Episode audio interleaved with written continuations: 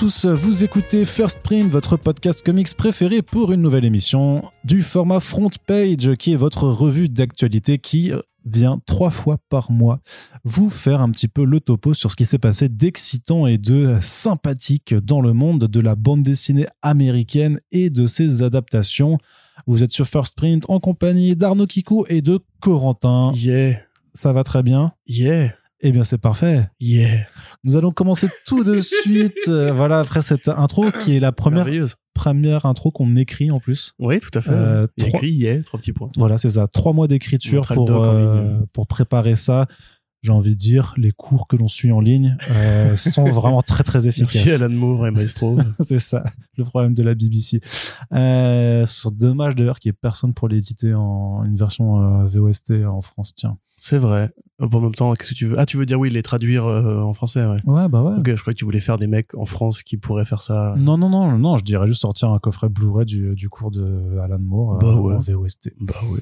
On lance l'idée, je sais pas si, euh, si quelqu'un a les. Bon, Il y euh, a Duolingo anglais, c'est pas mal aussi. Ouais. Bon. Voilà, bah voilà, Voilà. maintenant là, tout, le, tout le momentum du, du, du lancer de podcast est Arnaud, il n'y a pas des invités qui arrivent bientôt euh, sur Paris euh Euh, si, tout à fait, Ah, tout mais à fait. Tu, là, tu, tu reprends pas, là, j'étais bien. Effectivement, ouais, non, effectivement, je pensais que tu étais en train de parler. Oui, mais je pensais que tu étais en train de parler d'inviter euh, dans le podcast et du coup, je vais dire, bah si. oui, il y a Frank Miller qui est là, encore une fois. Non, mais. Bonjour, je suis Franck Miller. Ah, Il parle bien français, Frank Miller. Alors, Il a pas d'accent et tout. euh, j'emmerde la jeunesse. Ouais, Je fais des NFT. Non, mais il y a, il y a Geoff Jones quand même qui arrive très C'est bientôt vrai dans le Jones podcast. arrive bientôt. Ça, c'est plutôt, c'est quand même plutôt ouf. Euh, on y reviendra plus tard, évidemment. Mais oui, effectivement, on commence toujours par le point un petit peu événementiel.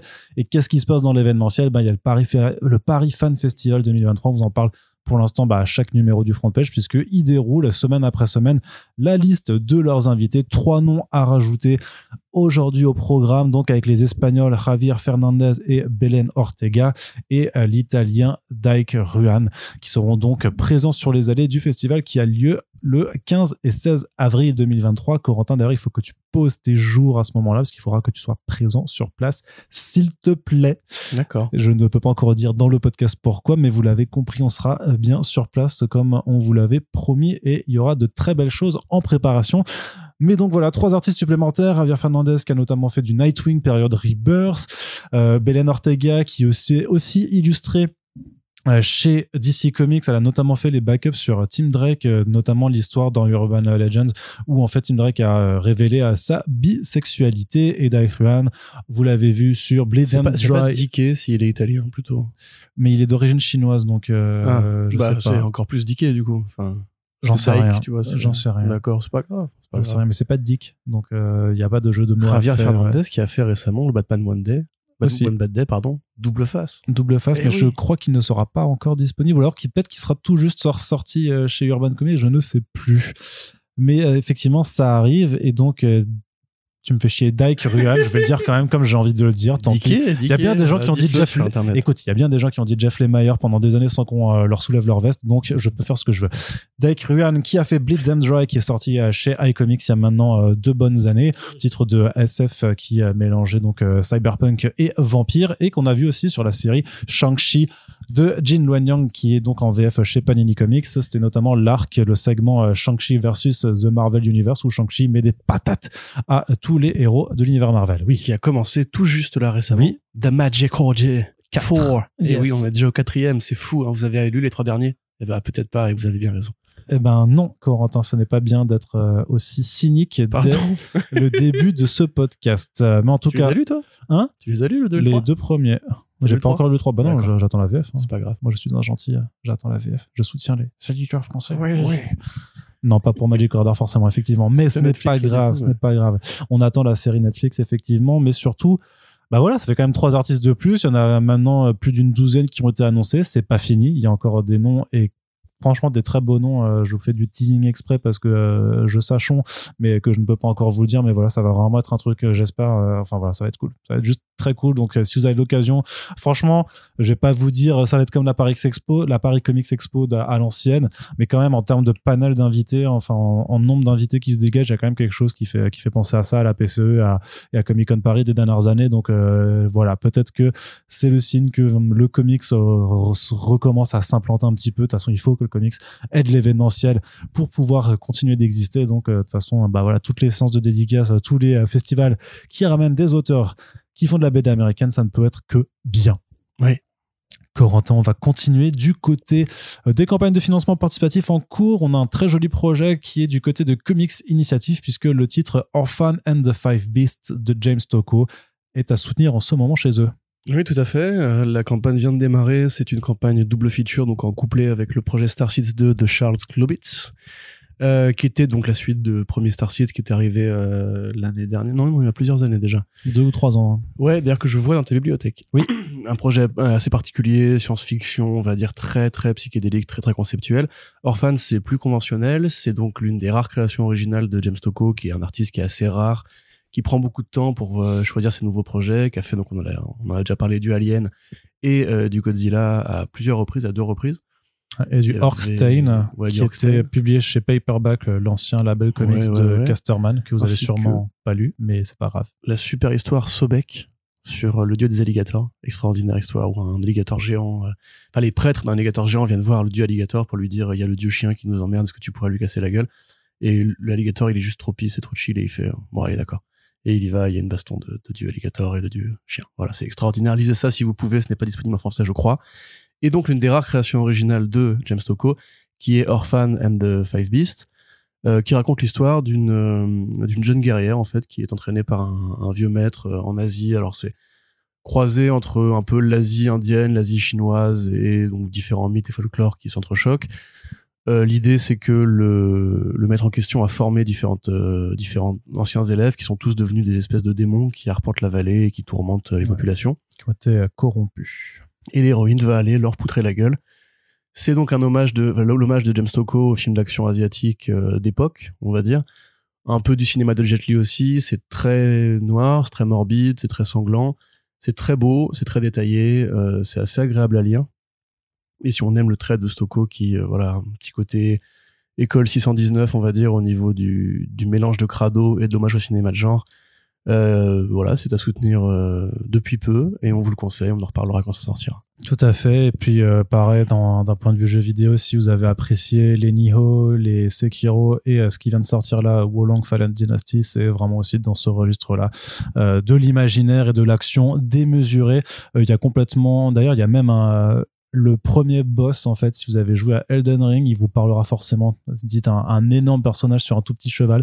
Euh, voilà, ça va forcément vous parler et euh, bah, il est complètement là-dedans, euh, sauf que du coup, Elden Ring, c'est sorti après, donc je pense qu'ils se sont inspirés de Orphan and the Five sûr. évidemment. Sûr. Allez, Corentin, on continue dans les projets en financement participatif. Il y a aussi le, du Valiant de nouveau chez Bliss Edition. Ça fait longtemps qu'il n'y en avait pas eu. Pourquoi? Puisque ben, Valiant, en fait, euh, ne sort plus que un single issues par mois depuis maintenant deux ans, j'ai l'impression, euh, si ce n'est plus. Et du coup, forcément, ça met plus de temps à arriver euh, pour la VF. Alors, Bliss avait euh, a su... euh, on va dire euh, prendre des initiatives et euh, contrebalancer ça en allant euh, chercher justement des titres de, de l'univers classique Valiant plus celui qui était fait dans les années 90 avec le Shadowman de Garth Ennis avec du Exo Manowar par Jim Shooter. Mais donc là on revient à une création qui est plus récente et qui d'ailleurs a pas grand rapport avec le reste de l'univers Valiant. Quand c'est sorti il y a quand ça avait débuté chez Valiant c'était vraiment une, sorte de nouvelle propriété en fait un nouvel univers. Ça s'appelle Armor Clad donc ce qui est bien c'est que c'est complètement accessible puisqu'il n'y a pas de lien avec les précédents récits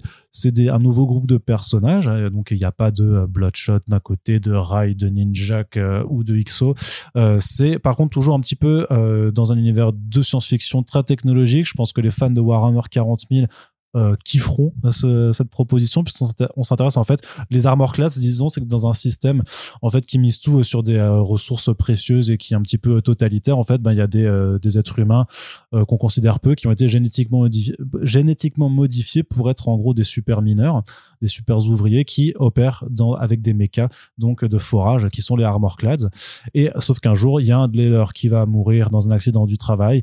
Et plutôt que de faire une grève, eh ben, ils vont simplement prendre les armes pour se révolter contre leur régime. C'est coécrit par Brian Buccellato et JJ O'Connor et c'est dessiné par Manuel Garcia et Miguel Sepul- Sepulveda. Et ce qui est marrant, c'est que JJ O'Connor, on sait toujours pas qui c'est. Je me rappelle qu'à l'époque, il y avait euh, Rich Johnston de Bleeding Cool qui avait fait un, plusieurs articles pour essayer de savoir qui était ce type parce que c'est quelqu'un qui avait jamais mis en fait son nom dans l'industrie des comics avant. Et en fait il n'arrivait pas à retracer euh, un, un, bah, CV tout simplement. Et euh, du coup on se demande encore aujourd'hui si c'est pas le pseudonyme de quelqu'un d'autre peut-être qui voudrait pas mettre son nom sur, sur le truc je sais pas c'est un, truc assez euh, marrant mais en tout cas c'est euh, on en avait parlé il me semble dans un back issues VO Ouais, euh, du fait. démarrage et je crois me c'était plutôt pas mal quoi Oui, c'est sympa, effectivement. C'est très, euh, c'est très bien pour les fans du côté euh, Space Marines de, ouais de de Starcraft aussi. Warhammer 40 000 et de StarCraft. Enfin, les armures font effectivement très, très, très, très Warhammer 40 000. Euh, oui, c'est de la bonne SF un peu, je dirais pas désespérée, mais un peu, voilà, industrielle, euh, exploitation des ressources et, bah, et baston. ça s'écoute, euh, ça se lit très bien en écoutant du Rammstein, par exemple, euh, dans, dans le délire, je pense. Je- J'ai pas cette expérience. Sarah, t'as jamais écouté Rammstein? J'ai écouté Rammstein, j'ai pas été, euh, enfin, j'ai pas jamais trop aimé Rammstein. T'as pas eu de jeunesse, donc c'est pas grave. Corentin, on Si, passe écouté à, à l'actualité suivante. T'écoutais la, la Mafia Euh, Hein? T'écoutais la Mafia Country depuis Bien. la, la lointaine Alsace euh, Oui, bien sûr. C'est vrai? Et Soprano. Euh, non, pas. Soprano, c'était Rimka, euh, psychiatre de la rime. Non, alors Rimka, c'est 113. Psychiatre Oui. de la rime, Soprano. Voilà. Bah, j'écoutais psychiatre de la rime. C'est pas grave. Ouais, écoute. Sauf là, bah, bah, c'est ça. Ah, Qu'est-ce que je voulais dire? Oui, je sais disais, je disais avant que ce qui est important pour que le comics euh, perce ou au moins ne s'évanouisse pas, ne disparaisse pas, c'est qu'il y ait de l'événementiel, c'est qu'on le mette en avant. Donc euh, tous les événements sont bons à prendre. Et ce qui est plutôt cool, c'est qu'à la Cité internationale de la bande dessinée de l'image d'Angoulême, il y aura une grosse exposition Marvel qui est prévue pour 2024. Alors on n'a absolument aucun détail pour le moment, si ce n'est que euh, sera commissionnée par Xavier Fournier et euh, Jean-Philippe Martin. Donc le premier nom, vous le connaissez, puisque c'est le rédacteur en chef de Comic Box.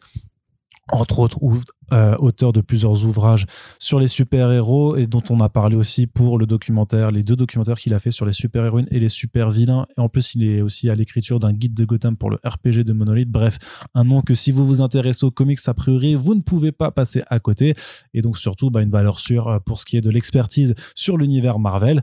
Et euh, ben, ça a fait plaisir quand même de voir les comics à la Cité internationale de la BD. Alors, c'est pas pour le festival d'Angoulême forcément, parce que en fait, la structure opère complètement indépendamment de 9e Art Plus et, du festival.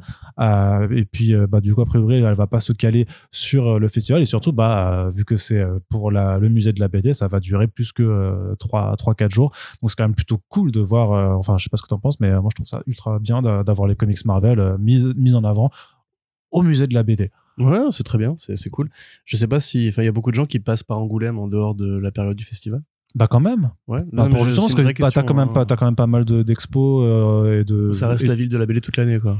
Bah, en partie. Disons que le musée de la BD, il est toujours là, quoi. Ah bah c'est cool dans ce cas-là. euh, Et le euh, musée d'Angoulême et le musée de la BD. envie aux gens Et puis, s'intéresser aux comics. oui, et puis quelque part, enfin, même si les gens ne s'y rendent pas euh, naturellement, justement, en créant un événementiel, bah, tu vas donner l'occasion aux gens de s'y rendre. Oui, puis ça fait par ça, ça participe du mouvement qui consiste à donner ses lettres de noblesse aux comics, qui a longtemps été un genre. euh, Oh, qu'il est même toujours. d'ailleurs qu'il est toujours. Ouais, regarde, Enfin, regarde ça le dernier. un peu quand même. Non, non, euh. mais regarde le dernier Angoulême. oui, dernier Angoulême, le, comics oui. n'existait pas. Non, mais le festival d'Angoulême, c'est quelque chose de particulier qui effectivement est pas connu pour euh, mettre en avant la culture comics, mais j'ai l'impression quand même que celle-ci commence un peu, euh, grâce au travail de la VF, grâce au fait que certaines œuvres euh, comme celle de Ditko, celle de Kirby ou même celle de Stanley, depuis la mort de Stanley, on a quand même vu beaucoup d'hommages qui ont été dispersés un peu à droite et à gauche. On commence à réaliser que c'est un art qui a une histoire, que c'est un art qui est assez c'est pionnier, c'est grand révolutionnaire, euh, de la même façon voilà, que Fr- Frank Miller maintenant est un nom qui est respecté. Je veux dire, si Canal Plus va chercher Frank Miller pour faire une série Corto Maltese, c'est parce que aussi en France on commence à avoir conscience qu'il y a des, noms du comics qui existent. Ouais, après Frank Miller, tu pourras. Moi, je te rétorquerai que c'est à cause de Sin City et euh, des Ouais, adaptations bon, si tu télé plus dans ce cas-là les, hein. les émissions de blockbuster sur France Inter, je veux dire, France, France Inter fait aussi une place à ce genre de choses, tu vois. C'est à mon avis en Mais fait. parce qu'il y a Fred Segris, s'il n'y avait pas Fred, euh, il, il le ferait pas. hein. Non, mais je veux dire. Je ne veux pas casser ton euh, enthousiasme, mais non, je mais ne tu veux pas casses rien casser. du tout. C'est juste, je pense sincèrement que c'est le cas. Je pense sincèrement, comme Taschen s'intéresse euh, à l'histoire de Marvel, comme Abrams Comics Art s'intéresse à l'histoire de Marvel, il y a des gens qui considèrent que c'est une enfin, une discipline artistique qui existe, qui a une histoire et qui est vivante. Et des expositions comme ça en sont la preuve, c'est tout. Donc après, je vais pas en train de te dire que euh, ouais, ça y est, on a gagné et tout. Je dis juste que euh, la bande dessinée américaine, c'est aussi un art et qu'il y a des gens qui s'intéressent à cette discipline et qui essaient de la mettre en avant. C'est ça. Donc ce sera, on vous donnera plus d'informations dès qu'on les a. C'est juste que ça arrive pour l'année prochaine, donc il y a encore le temps de voir venir. Mais a priori, ça donnera au moins une raison supplémentaire de se rendre à Angoulême, en plus de celle euh, qui intervient bah, chaque année au début du mois, enfin à la fin du mois de janvier. Corentin du Judge Dredd par Wing aux éditions Delirium euh, en ce mois de mars 2023. Oui, tout à fait. Euh, alors effectivement, Alley Est-ce que Wing- tu vas dire oui tout à fait à chaque fois que je te laisse la parole Oui, tout à fait. Très bien. Alors, Alley Wing, effectivement, on a tendance à l'oublier. C'est un scénariste britannique au départ. Euh, je dis on a tendance à l'oublier parce qu'il n'a pas une écriture qui est vraiment identifiée comme britannique et il a fait beaucoup de Marvel ou de créations qu'on pourrait qualifier de proto-américaines comme We Only Find Them qui est à le croisée des chemins entre un imaginaire graphique japonais et des thèmes très américains. Euh, donc euh, non, non, il vient effectivement du, du vieux Royaume-Uni et comme tous les scénaristes qui sont passés par le Royaume-Uni, c'est une sorte de passage obligé, c'est soit Doctor Who Magazine, soit Judge Dredd.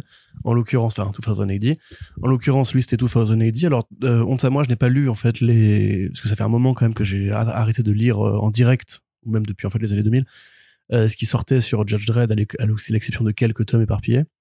Mais je peux pas tout lire, hein. Arnaud, Arnaud a l'air euh, déçu, surpris, estomaqué. Euh, mais effectivement, voilà, donc j'ai pas lu cette histoire-là, mais Alley Wing étant un grand scénariste qui, pareil, commence à, à devenir l'une des valeurs sûres de l'industrie des comics, euh, y compris de notre côté du monde, puisque la euh, série Immortal Hulk l'a beaucoup euh, aidé. Euh, le succès, bon, confidentiel, hein, mais euh, critique de euh, We Only Find Them a pu aussi participer au truc. Ses gardiens ont été bien appréciés, sa série Ant-Man était super bien. On vous la conseille d'ailleurs si vous ne l'avez pas lu et que vous sortez un peu frustré du film Quantumania, il y a effectivement des bonnes histoires sur Ant-Man, juste pas au cinéma. Il y a deux choses à faire de toute façon, Euh. c'est lire la, la BD d'Alewing, puis après vous pouvez aussi écouter le podcast, mais euh, juste pour rigoler. Oui, voilà. quoi. pour rigoler. Alors, la, bla- la blague des pattes a bien pris apparemment. Ah, bah, Euh, Bravo à Splinter. J'ai une petite vidéo de vous deux qui vous, enfin de toi et Happy qui vous marrez en écoutant Splinter. Malheureusement, c'est après la blague des pattes, c'est qu'on est en fou rire total. Et je vais la garder précieusement pour me rappeler de ces bons souvenirs. Très bien. Euh, mais donc ouais, ouais, c'est c'est chouette. Delirium qui est toujours bien sur euh, bah, déjà les publications 2080 qui font un travail exceptionnel et dans l'édition et dans le rythme de publication pour un marché qui est quand même très compliqué à, conquérir. Faut se rappeler qu'il y a encore 10 ans, 2080 en France, c'était quasiment inexistant. Euh, Aujourd'hui, bah voilà, on a quand même des très bonnes sorties assez régulières avec des titres des tomes plus récents, on va dire, que c'est quand même année 2007 à 2009, donc c'est quand même relativement récent. Et les archives qui sont des indispensables si euh, vous vous intéressez déjà à l'esprit britannique en bande dessinée, à la bande dessinée de contestation euh, politique et sociale euh, par le prisme de la SF, et d'une manière générale aux grandes sagas qui ne sont pas des histoires de super-héros, mais qui ont quand même une histoire, une densité, une mythologie, des thématiques. Euh, là, a priori, on est plus dans la satire, parce que l'album s'appelle Souriez, c'est la loi, parce que justement, Ewing s'est beaucoup amusé en reprenant les codes de son temps. Alors, par, par rapport à la politique, oui, mais pas aussi par rapport à la culture pop, à la culture dominante, la culture people, où il a infusé des différentes saillies de très personnelles. Donc c'est chouette et il faut soutenir Delirium, euh, il faut soutenir tous les éditeurs indés évidemment parce qu'on a un tout petit marché, mais Delirium font un travail qui euh, est essentiel parce que sinon on va encore une fois réduire les comics à Superman, à Spider-Man, à Batman et aux super-héros en général en oubliant que les Britanniques qui sont quand même assez proches de nous font de la BD depuis très longtemps, euh, qui font de l'excellente bande dessinée, que c'est de là que viennent les meilleurs scénaristes, pardon, je suis désolé de le dire, de l'histoire des comics de super-héros aussi, euh, et que bah simplement personne ne va s'intéresser à ça si on n'essaie n'essaie pas de leur mettre des albums entre les mains. Donc euh, n'oubliez pas, Judge Red, c'est bien aussi, il n'y a pas que Marvel et DC dans la vie. Avant d'enchaîner sur un énorme run de news euh, DC Comics. Voilà, c'est euh, pour ça que je le place maintenant. enfin, de News Urban Comics plutôt. Il y bah, Panini et Urban, quoi, mais dans, dans, dans, dans le tas, il y a beaucoup de Marvel et de DC aussi. Mais c'est vrai qu'ensuite, non, c'est vrai qu'après, on a quand même pas mal d'indés aussi. Euh, bah, on essaie de toute façon, on essaie de, de, de donner de la place à tout le monde. C'est-à-dire que de toute façon, on ne peut pas non plus ne, ne pas, on peut pas occulter euh, ce que font les Big Two. Euh, puis qui sont quand même des, des moteurs aussi de, de ce marché-là, mais justement c'est important de, euh, de parler surtout aussi des wagons qui sont derrière la grosse, euh, les grosses locomotives. Oh, de, de trains parallèles sur le rail d'à côté. Ouais aussi. C'est-à-dire que c'est pas parce que tu vas que à Paris que tu peux pas t'arrêter à Wissembourg, quoi. Exactement. Parce qu'à Wissembourg, c'est J'ai bien rien aussi. compris à cette allégorie. Les Alsaciens, ils captent. Les Alsaciens, ils ont capté. Et justement, puisqu'on parle d'Alsace sans transition Si aucune, et sans aucun rapport, il y a des Alsaciens qui nous écoutent, je le sais. Euh, et non, ce n'est pas mes, ni mes potes ni ma famille parce que eux ne m'écoutent J'ai pas. rien dit. j'ai- j'ai Non, non, mais tout. j'anticipe toutes tes vannes aujourd'hui. J'ai rien dit du tout. J'allais pas faire la blague. Chez Panini, une nouvelle Oui. collection à petit prix. Et oui, la collection Multivers. Alors qu'est-ce qu'on retrouve des réalités parallèles et alternatives, n'est-ce pas? Eh bien, on y retrouve déjà pour commencer le Cosmic Ghost Rider de Donny euh, Kratz et de aide-moi C'est D- Dylan Burnett. Dylan Burnett J'ai effectivement. mis d'ailleurs j'ai mis Geoff Shaw dans l'article alors que c'est pas du tout Geoff Shaw, c'est Dylan Burnett. Rien Mais parce voir. que Geoff Shaw avait fait le Thanos en fait. c'est ça, il l'avait fait dans Thanos. Parce que c'est un spoof euh, du Thanos de Donny Cates, euh, Thanos Ends je crois, où en fait donc on suit Thanos euh, Wins. Thanos, Thanos Wins, pardon, Wins. oui.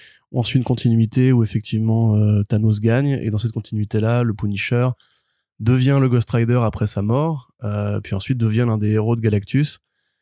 Galan, comme il l'appelle euh, par son petit nom, euh, ça devient même son pote, hein, ils vont passer un petit moment ensemble, et puis finalement, le Cosmic Ghost Rider va affronter Thanos, perdre, et là décider de revenir en arrière dans le temps, après avoir fait un tour au Valhalla, pour euh, bah, élever bébé Thanos et essayer d'empêcher que... euh, Ah, c'est ça, c'est que d'abord il part, il part un peu en mission pour en projetant de le tuer, puis quand il s'aperçoit Voilà. qu'en fait que ah, le que le gamin Thanos est pas encore euh, complètement méchant, il se dit bon bah peut-être qu'en l'élevant euh, correctement, euh, je vais réussir à, à lui faire ça. éviter de, de tracer sa route. C'est On comme avait déjà parlé en, lors de la sortie en 100%. ouais. C'est effectivement l'archétype du est-ce que vous pourriez, est-ce que vous tueriez Hitler si vous alliez dans le temps? En l'occurrence, Frank Castle, non. Euh, et donc oui, voilà, le fait que le Punisher élève euh, Thanos, forcément, ça donne pas des très bonnes choses. Euh, on a aussi Deadpool remassacre Marvel de Cullen Bunn et d'Alibor Talagic, euh, Talagic, je sais pas comment ça se dit. Voilà, un Deadpool bon qui va encore une fois tuer l'univers Marvel de manière très sanglante dans une série qui voilà Deadpool kills Marvel Universe, Deadpool kills the Punisher, Deadpool kills ses, ses auteurs, etc. Qui est une série un peu méta et très sanglante qu'on a déjà vu décliner à plusieurs euh, sauces. Ça, c'est qu'en fait, t'as as une trilogie de base où en fait, il tue l'univers Marvel, puis il s'attaque au classique, puis après, en fait, il va se tuer lui-même. Et en fait, là, c'est qu'ils jouent eux-mêmes euh, sur le, concept des, euh, des remakes et des, reboots qui a déjà lieu aussi dans, bah, dans toutes les sphères de la en disant bon, bah en fait, on va refaire le premier volet, mais alors comment on le fait? Bah, En fait, on part dans une autre réalité et ils reprennent le principe d'un Deadpool donc qui est effectivement euh, désingue à, à tout va, sauf que euh, c'est pas pour la même raison. Et donc là, en fait, on a quand même une forme d'enquête qui est menée en parallèle euh, et qui essaie de comprendre en fait euh, pourquoi Deadpool agit comme ça. Et surtout, ce qui est intéressant, c'est que tu as quand même un Deadpool qui est euh, complètement, euh, complètement fou, euh, littéralement, avec beaucoup de séquences en fait où Dalibor Talajic va euh, singer d'autres styles de dessin de l'école plus cartoon, manga, franco-belge, pour en fait faire des séquences, on va dire, un petit peu d'hallucination. Donc c'est euh, une une exploration artistique qui est pas qui est pas inintéressante et un, Ouais. un récit qui est vachement plus noir en fait que, Ouais, bah que oui. ce qu'on pourrait penser hein. c'est pas euh, J'avais lu le Deadpool Kills the Marvel Universe, euh, le premier du nom, et j'avais trouvé ça vraiment assez imbuvable. En fait, c'est dans cette espèce de côté. euh, J'ai pas envie de dire edgy parce que le mot maintenant est très suranné et on l'utilise un peu pour tout et rien. Mais il y a vraiment un côté un peu, même pas sale gosse, mais cruel, tu vois, un peu genre ah c'est marrant, il les bute. bah là c'est pas marrant enfin c'est pas présenté de façon marrant, bah, marrante c'est- cruel, tu vois, Mm. c'est c'est cruel marrant. Un peu genre snuff movie, tu vois, ou slasher. Et moi, ça, ça me parle pas du tout, ce genre d'écriture. Donc euh, Mhm. voilà. Euh, House of M. Bon, qu'est-ce que tu peux dire de plus sur House of M? Wanda Maximoff réécrit la réalité après Disassembled. Dans un monde où les mutants ont gagné et euh, conquis le monde et dominé le monde, et House of M, la maison de Magneto qui règne en maître, en maîtresse sur l'univers, événement culte de Brian Michael Bendis et Olivier Coipel, un jeune Olivier Coipel à l'époque, le début de sa légende que tout le monde a pour- probablement déjà lu, mais si c'est pas votre cas, euh, n'hésitez pas à y aller. Il y a des bouts de WandaVision dedans, si ça peut vous motiver à, à vous y mettre. Euh, tu veux ajouter un commentaire sur bon, Je pense que là, c'est euh, trop- c'est très bien hein. ouais, c'est génial, bien sûr, c'est culte, évidemment. C'est l'un, c'est le, c'est le, le premier des trois grands événements qui ont fait les années 2000 de Marvel avec Civil War et avec euh, Secret Invasion. Euh, Marvel Zombie, la famine. Alors euh, Robert C'est- c'est Kirkman. le premier ouais Enfin, c'est le premier. Le premier, techniquement, c'est Ultimate euh, FF, mais euh, là, c'est le premier spin-off, Ouais. enfin, autonome, on va dire, euh, de cette série-là. Donc, euh, avec Sean Phillips au dessin. Euh, c'est l'histoire, en fait, de la continuité Marvel Zombie qui a donc été créée par Mark Millar dans les Ultimate Fantastic Four.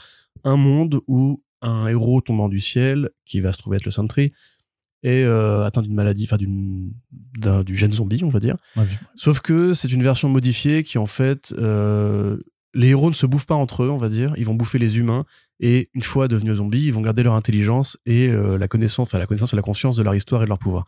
Donc en fait, c'est un monde où les super-héros sont les méchants et vont, vont bouffer les êtres humains.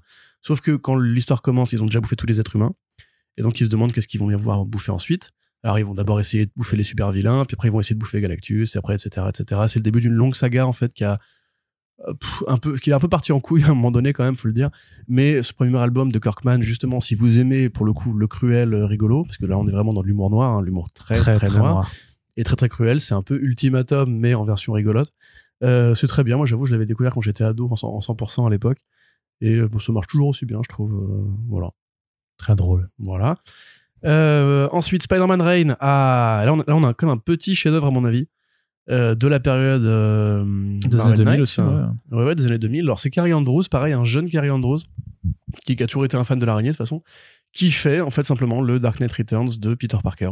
Tout simplement. Vraiment texto et qui ne s'en cache pas. C'est un Ouais, hommage revendiqué et assumé, mais pas une copie non plus. Il essaie de prendre ses, ses propres ses propres tournants, ses propres marques, mais donc dans une voilà dans un dans une New York en fait euh, bah, complètement euh, désespérée, désespérante. Un Peter Parker qui vit euh, seul, reclus et à moitié fou qui ne porte plus le costume, qui est dépêché par Jonah Jameson qui lui dit non mais le maire qui est en place qui est en train d'installer en fait qui veut essayer d'installer un, système expérimental de, de dôme protecteur tout autour de la ville en fait bah, Jameson lui dit que ça cache quelque chose qui est en train de péter un câble et donc inciter à la révolution un petit peu de la même façon que, que Batman pouvait inciter à la révolte contre euh, contre les, les mutants c'est pas complètement en fait les parallèles sont pas forcément enfin l'ambiance euh, la, C'est tonalité l'atmosphère. c'est ouais. l'atmosphère qui sont vraiment euh, semblables Crépusculaire, euh, Mm. C'est- désespéré. mais c'est vrai qu'après dans les dans les euh, dans les événements et dans la façon dont tout est raconté il y a quand même pas mal de différences Ouais, avec Bah, le c'est c'est propos pas autant un clone que l'astronaute par exemple Ouais. tu vois mais par contre effectivement c'est bah, un petit peu comme Old Man Logan ou un truc comme ça c'est vraiment en fait le récit du vieux Peter Parker Euh, un peu définitif j'ai envie de dire parce que même si c'est pas euh, c'est pas pas le bout du chemin hein, c'est vraiment c'est un point de vue en fait euh, très extrême et très assumé sur la saga du tisseur qui va prendre des, des, des décisions ou imposer des idées que quelques fans pourront trouver choquantes euh, par rapport à Mary Jane par exemple. Par rapport au Docteur Octopus aussi, je pense pour le coup c'est vraiment l'un des Docteur Octopus les plus les plus dramatiques, euh, antiques et passionnants que je que je peux citer, Euh, avec une technique de dessin assez exceptionnelle puisque Carrie Andrews qui a toujours été un expérimenteur utilise là une sorte d'effet 3D pour faire ses décors quand il a la flemme. Du coup ça fait un peu, euh, enfin ça fait un peu cinématique PS1 mais bien faite avec des personnages dessinés au premier plan. Si vous voyez un petit peu ce qu'il a fait sur Renato Jones, c'est un peu du même tonneau par rapport au décalage entre le personnage et son arrière-plan. Donc c'est vraiment graphiquement et au niveau du scénario une très très bonne lecture à mon sens. Évidemment qui est pas pour tout le monde. hein. Il faut aimer, euh, il faut aimer ce côté pareil, un peu peut-être on pourrait dire edgy, hein, mais euh, mais je qui sais est pas trop ça edgy sens, hein. en fait je trouve pas ça edgy c'est euh, c'est vrai qu'on peut être perturbé en fait par, par, par ce qu'on nous montre mais en même temps c'est aussi c'est c'est aussi qu'il y a une progression qui est super intéressante parce que ça commence vraiment de façon vraiment bah, hyper hyper sombre et je trouve qu'il y a quand même à, à, à, deux trois reprises après sur la fin où tu as des instants des dialogues en fait qui sont vraiment super super bien écrits euh, enfin avec et qui te font oublier en fait enfin c'est vraiment où tu, on limite c'est que carré avec euh, c'est pas un récit qui est parfait mais a vraiment voulu faire le contraste en fait entre un en te mettant tellement bas et en mettant ces personnages tellement bas qu'en fait la petite lueur d'espoir qu'il arrive à t'instiller à la fin en fait elle paraît beaucoup plus importante euh, parce qu'elle elle est, elle est vraiment très contrastée avec euh, tout ce que tu as pu lire avant donc euh, je sais Mm, pas puis tout à fait. Non, non, je suis d'accord. Moi, c'est une des ça et, euh, et Hieratic. Non, pas Hieratic. si si ouais. C'est vraiment l'un des trucs que je regrette le plus chez Marvel, c'est qu'il ne lui ait jamais donné un run de Spider-Man euh, Ultimate proprement dit, euh, Ultimate ou autre, tu vois, enfin un truc vraiment une mini-série ou une maxi en 12 ou un run complet. Parce que je pense que le mec a vraiment des trucs à dire, à dire assez intéressants sur, euh, sur ce personnage-là. Mais bref, on termine avec justement du Spider-Man. non mais attends juste pour dire quand même que pour le coup non mais pour le coup ça, après chacun son ses avis sur cette collection mais par contre Spider-Man Reign par rapport à sa qualité le fait que ça n'a pas été réédité en VF par l'éditeur depuis 2014 je pense que ce sera vraiment euh, à limite le seul euh, limite le seul à prendre Oui, parce que c'est risqué, hein, par contre. euh, parce que celui c'est parce que limite euh, les autres ils ont déjà été réédités enfin euh, Marvel Zombies et House of M c'est déjà réédité en Mastav euh, dans, dans les dernières années euh, Au sauf il y a peu de chances que ça sorte un jour des, des, des étagères, quoi, on va dire. ouais c'est ça Cosmic Ghost Rider au final c'est assez récent aussi il y a peut-être Oui. Deadpool mais du coup C'est facile à vendre en plus. c'est hein. ça alors que le Spider-Man donc euh, Reign ou l'Empire en, VF ça faisait euh, ça, ça, ça fait plus de 10 ans qu'il a pas été réédité Mhm, donc mhm. celui-là à mon avis faut pas faut pas passer à côté quoi Ouais, en plus, surtout ce sera pas cher. prix quoi c'est Voilà. ça Ça peut être l'occasion peut-être d'essayer de sauver un peu Carrie Andrews sur le marché français parce qu'on sait que Renato a pas été une grosse vente. Je me demande si le, euh, le dernier- Fantasy hein. ouais, peut-être que ça a pu aider. non Après, c'est bah aussi non très parce qu'il quoi. ouais puis il est un peu déçu sur sa conclusion quoi donc euh, Ouais. Bon, bref, bah, d'ailleurs, qui était lié à Spider-Man? Et donc, on finit avec du Spider-Man, disais-je, yes puisque la suite de Spider-Verse arrive, c'est logique. On est dans l'année de Spider-Verse et de sa suite, techniquement. Spider-Geddon. Oui, parce que toute la toute la collection est donc est liée au, Voilà. au multivers et vous présente en fait des réalités alternatives. Voilà, enfin, c'est innocent, on va dire. Voilà, c'est différentes façons de d'explorer le multivers, que ce soit avec euh, des réalités alternatives, des futurs possibles, ou justement la rencontre de plein de personnages euh, issus de réalités différentes. Des trucs assez noirs d'ailleurs finalement quand on regarde bien. hein. Bah, Parce même- que même euh, Cosmic Ghost Rider, enfin c'est c'est joyeux, mais il y a quand même un côté un peu un peu rentre dedans quoi. Enfin, c'est Oui, oui, pas- Voilà, bref. Euh, et pour terminer, bah, c'est quand même non si Marvel Zombie, euh, Rain, euh, Deadpool, oui, c'est euh, c'est sûr qu'ils auraient pu mettre les, les X-Babies, quoi. de- Tu vois, c'est pas exactement la collection multivers. Oh là là, on va aller voir Spider-Ham et, et Kang- Kangourou le Conquérant, tu vois. Enfin, Non, effectivement. Donc bref, pour terminer, effectivement, Spider-Geddon, donc de Christophe Gage, Dan Slott, Jorge Molina, Ouais, c'est ça. voilà, et voilà.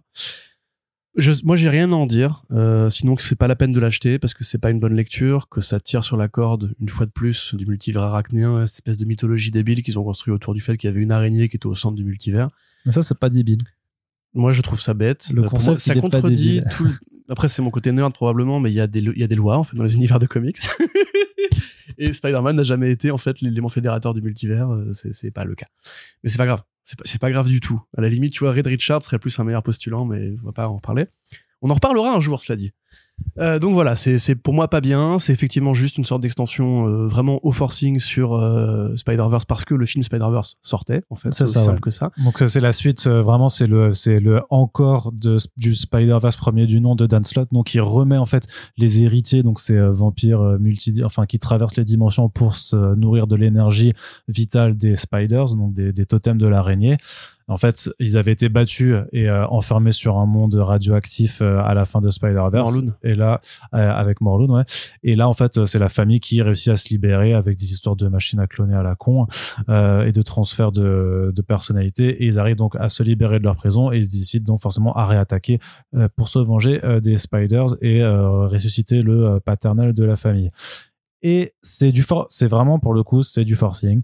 Euh, si le premier Spider-Verse avait quelque chose d'amusant avec ce côté vraiment on prend toutes les Spidey et on s'amuse, là en fait ça commence quand même par un numéro zéro en fait qui te montre le Spider-Man de la version PS4 parce que le jeu était sorti cette année-là Oui, c'est vrai. et c'est et c'est vraiment vraiment pas bien quoi. Mm. Il y avait le Edge euh, qui était un peu le début de Jed McKay qui était sympa. Ouais, mais qui sera pas du coup présent Non, dans, cette, dans, dans, dans cette édition. Mais voilà, et après, en fait, c'est ça, c'est qu'en fait, il y a, il y a plein d'idées de, de c'est de nouveau pareil, il y a plein de Spider-Man différents qui affrontent.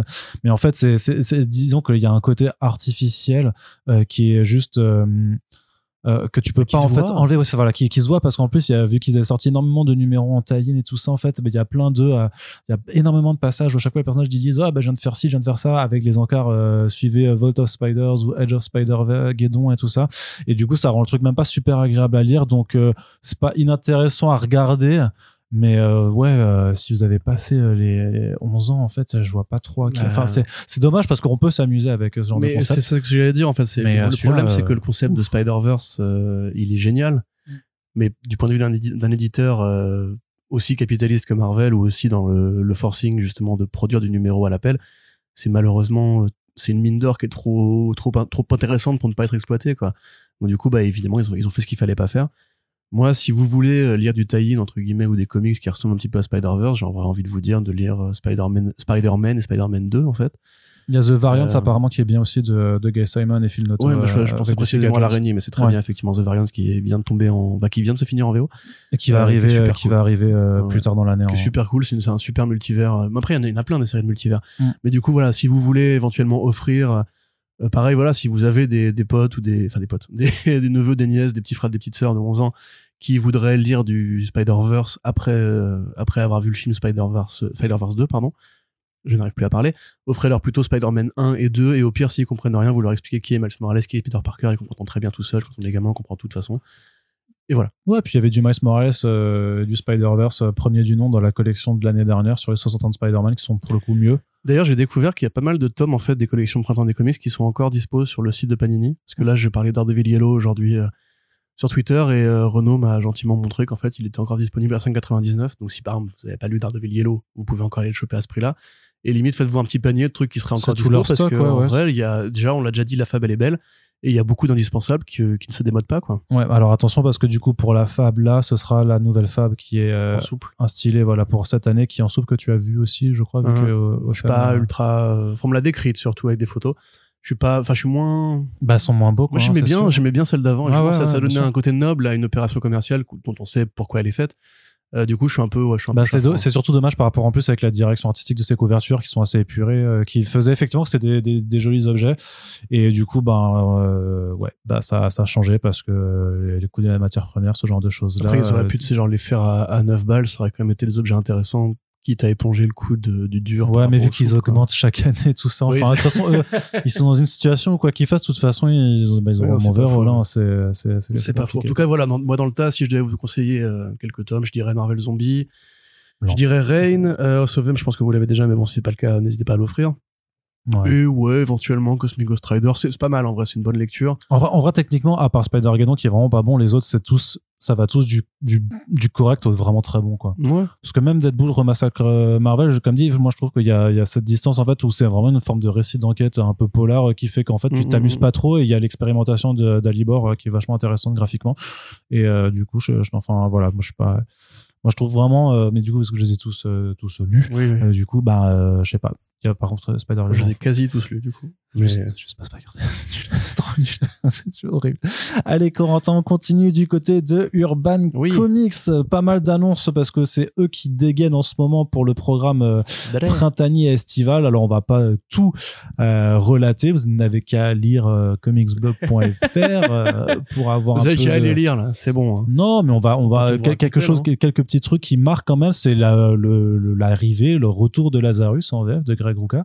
Ouais. Après la première édition chez Glénat euh, Comics qui n'existe plus et qui est incomplète, euh, Urban va reprendre la série en proposant à la fois une édition intégrale, mais aussi en poursuivant la suite de la série pour ne pas léser ceux qui avaient acheté euh, les euh, sept premiers tomes chez euh, Glénat. Exactement. D'ailleurs, on sent que les, les leçons de, j'allais dire ces dernières années, pas exactement, mais les leçons du marché ont été retenues par rapport à ça, parce que quand il y a eu des fois des reprises qui reprenaient au niveau zéro, les gens rouspétaient et tout, et un petit peu d'ailleurs comme pour Lock and Key où euh, iComics avait vraiment mis la fin de ce qui manquait de chez Milady, je crois. Euh, c'est ça, Arnaud? C'était Milady avant. Ouais, voilà, bah du coup, voilà, Urban, Urban Comics a décidé de, de- de se fâcher avec personne. D'un côté, effectivement, donc on aura euh, l'intégrale qui, ira par, par tranche de 9 numéros. Et de l'autre côté, le tome 8. Et ensuite, le tome 9 qui devrait boucler la saga donc de Greg Rucka et euh, Michael, euh, Michael Lark. Michael Lark? Mhm. Ouais, merci. Euh, donc, Lazarus, qu'est-ce que c'est? C'est en fait la réponse de Greg Rucka au grand exode des grands scénaristes de comics super-héros vers Image Comics entre les années 2012 et 2014, on va dire, pour être assez englobant. Donc là, c'est un monde de science-fiction dans lequel euh, les, les grandes fortunes ont gagné, ont imposé leurs lois. De science-fiction euh, Oui, d'anticipation, on va dire. Voilà, mais c'était à, à l'époque. 2013, D'anticipation voilà. Maintenant, c'est bon, ça y est. dans deux fait. semaines. Il a bien, il a bien anticipé, du coup, c'est bien.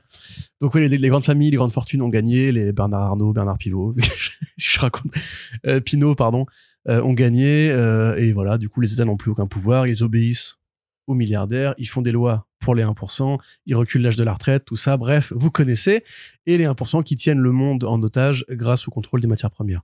C'est pas les grévistes? Si vous êtes de droite et que vous nous écoutez, on est désolé. Je pense que personne ne devra euh, nous écouter. Je pense que si, en plus. hein. À mon avis, il y en a qui juste. Il y a des gens de droite qui ont l'esprit ouvert. À mon avis, je pense que c'est vraiment pas vrai, une, utopie de le dire. Moi, j'écoute des trucs de droite aussi, tu vois, parfois. C'est vrai. J'écoute France Info, par exemple.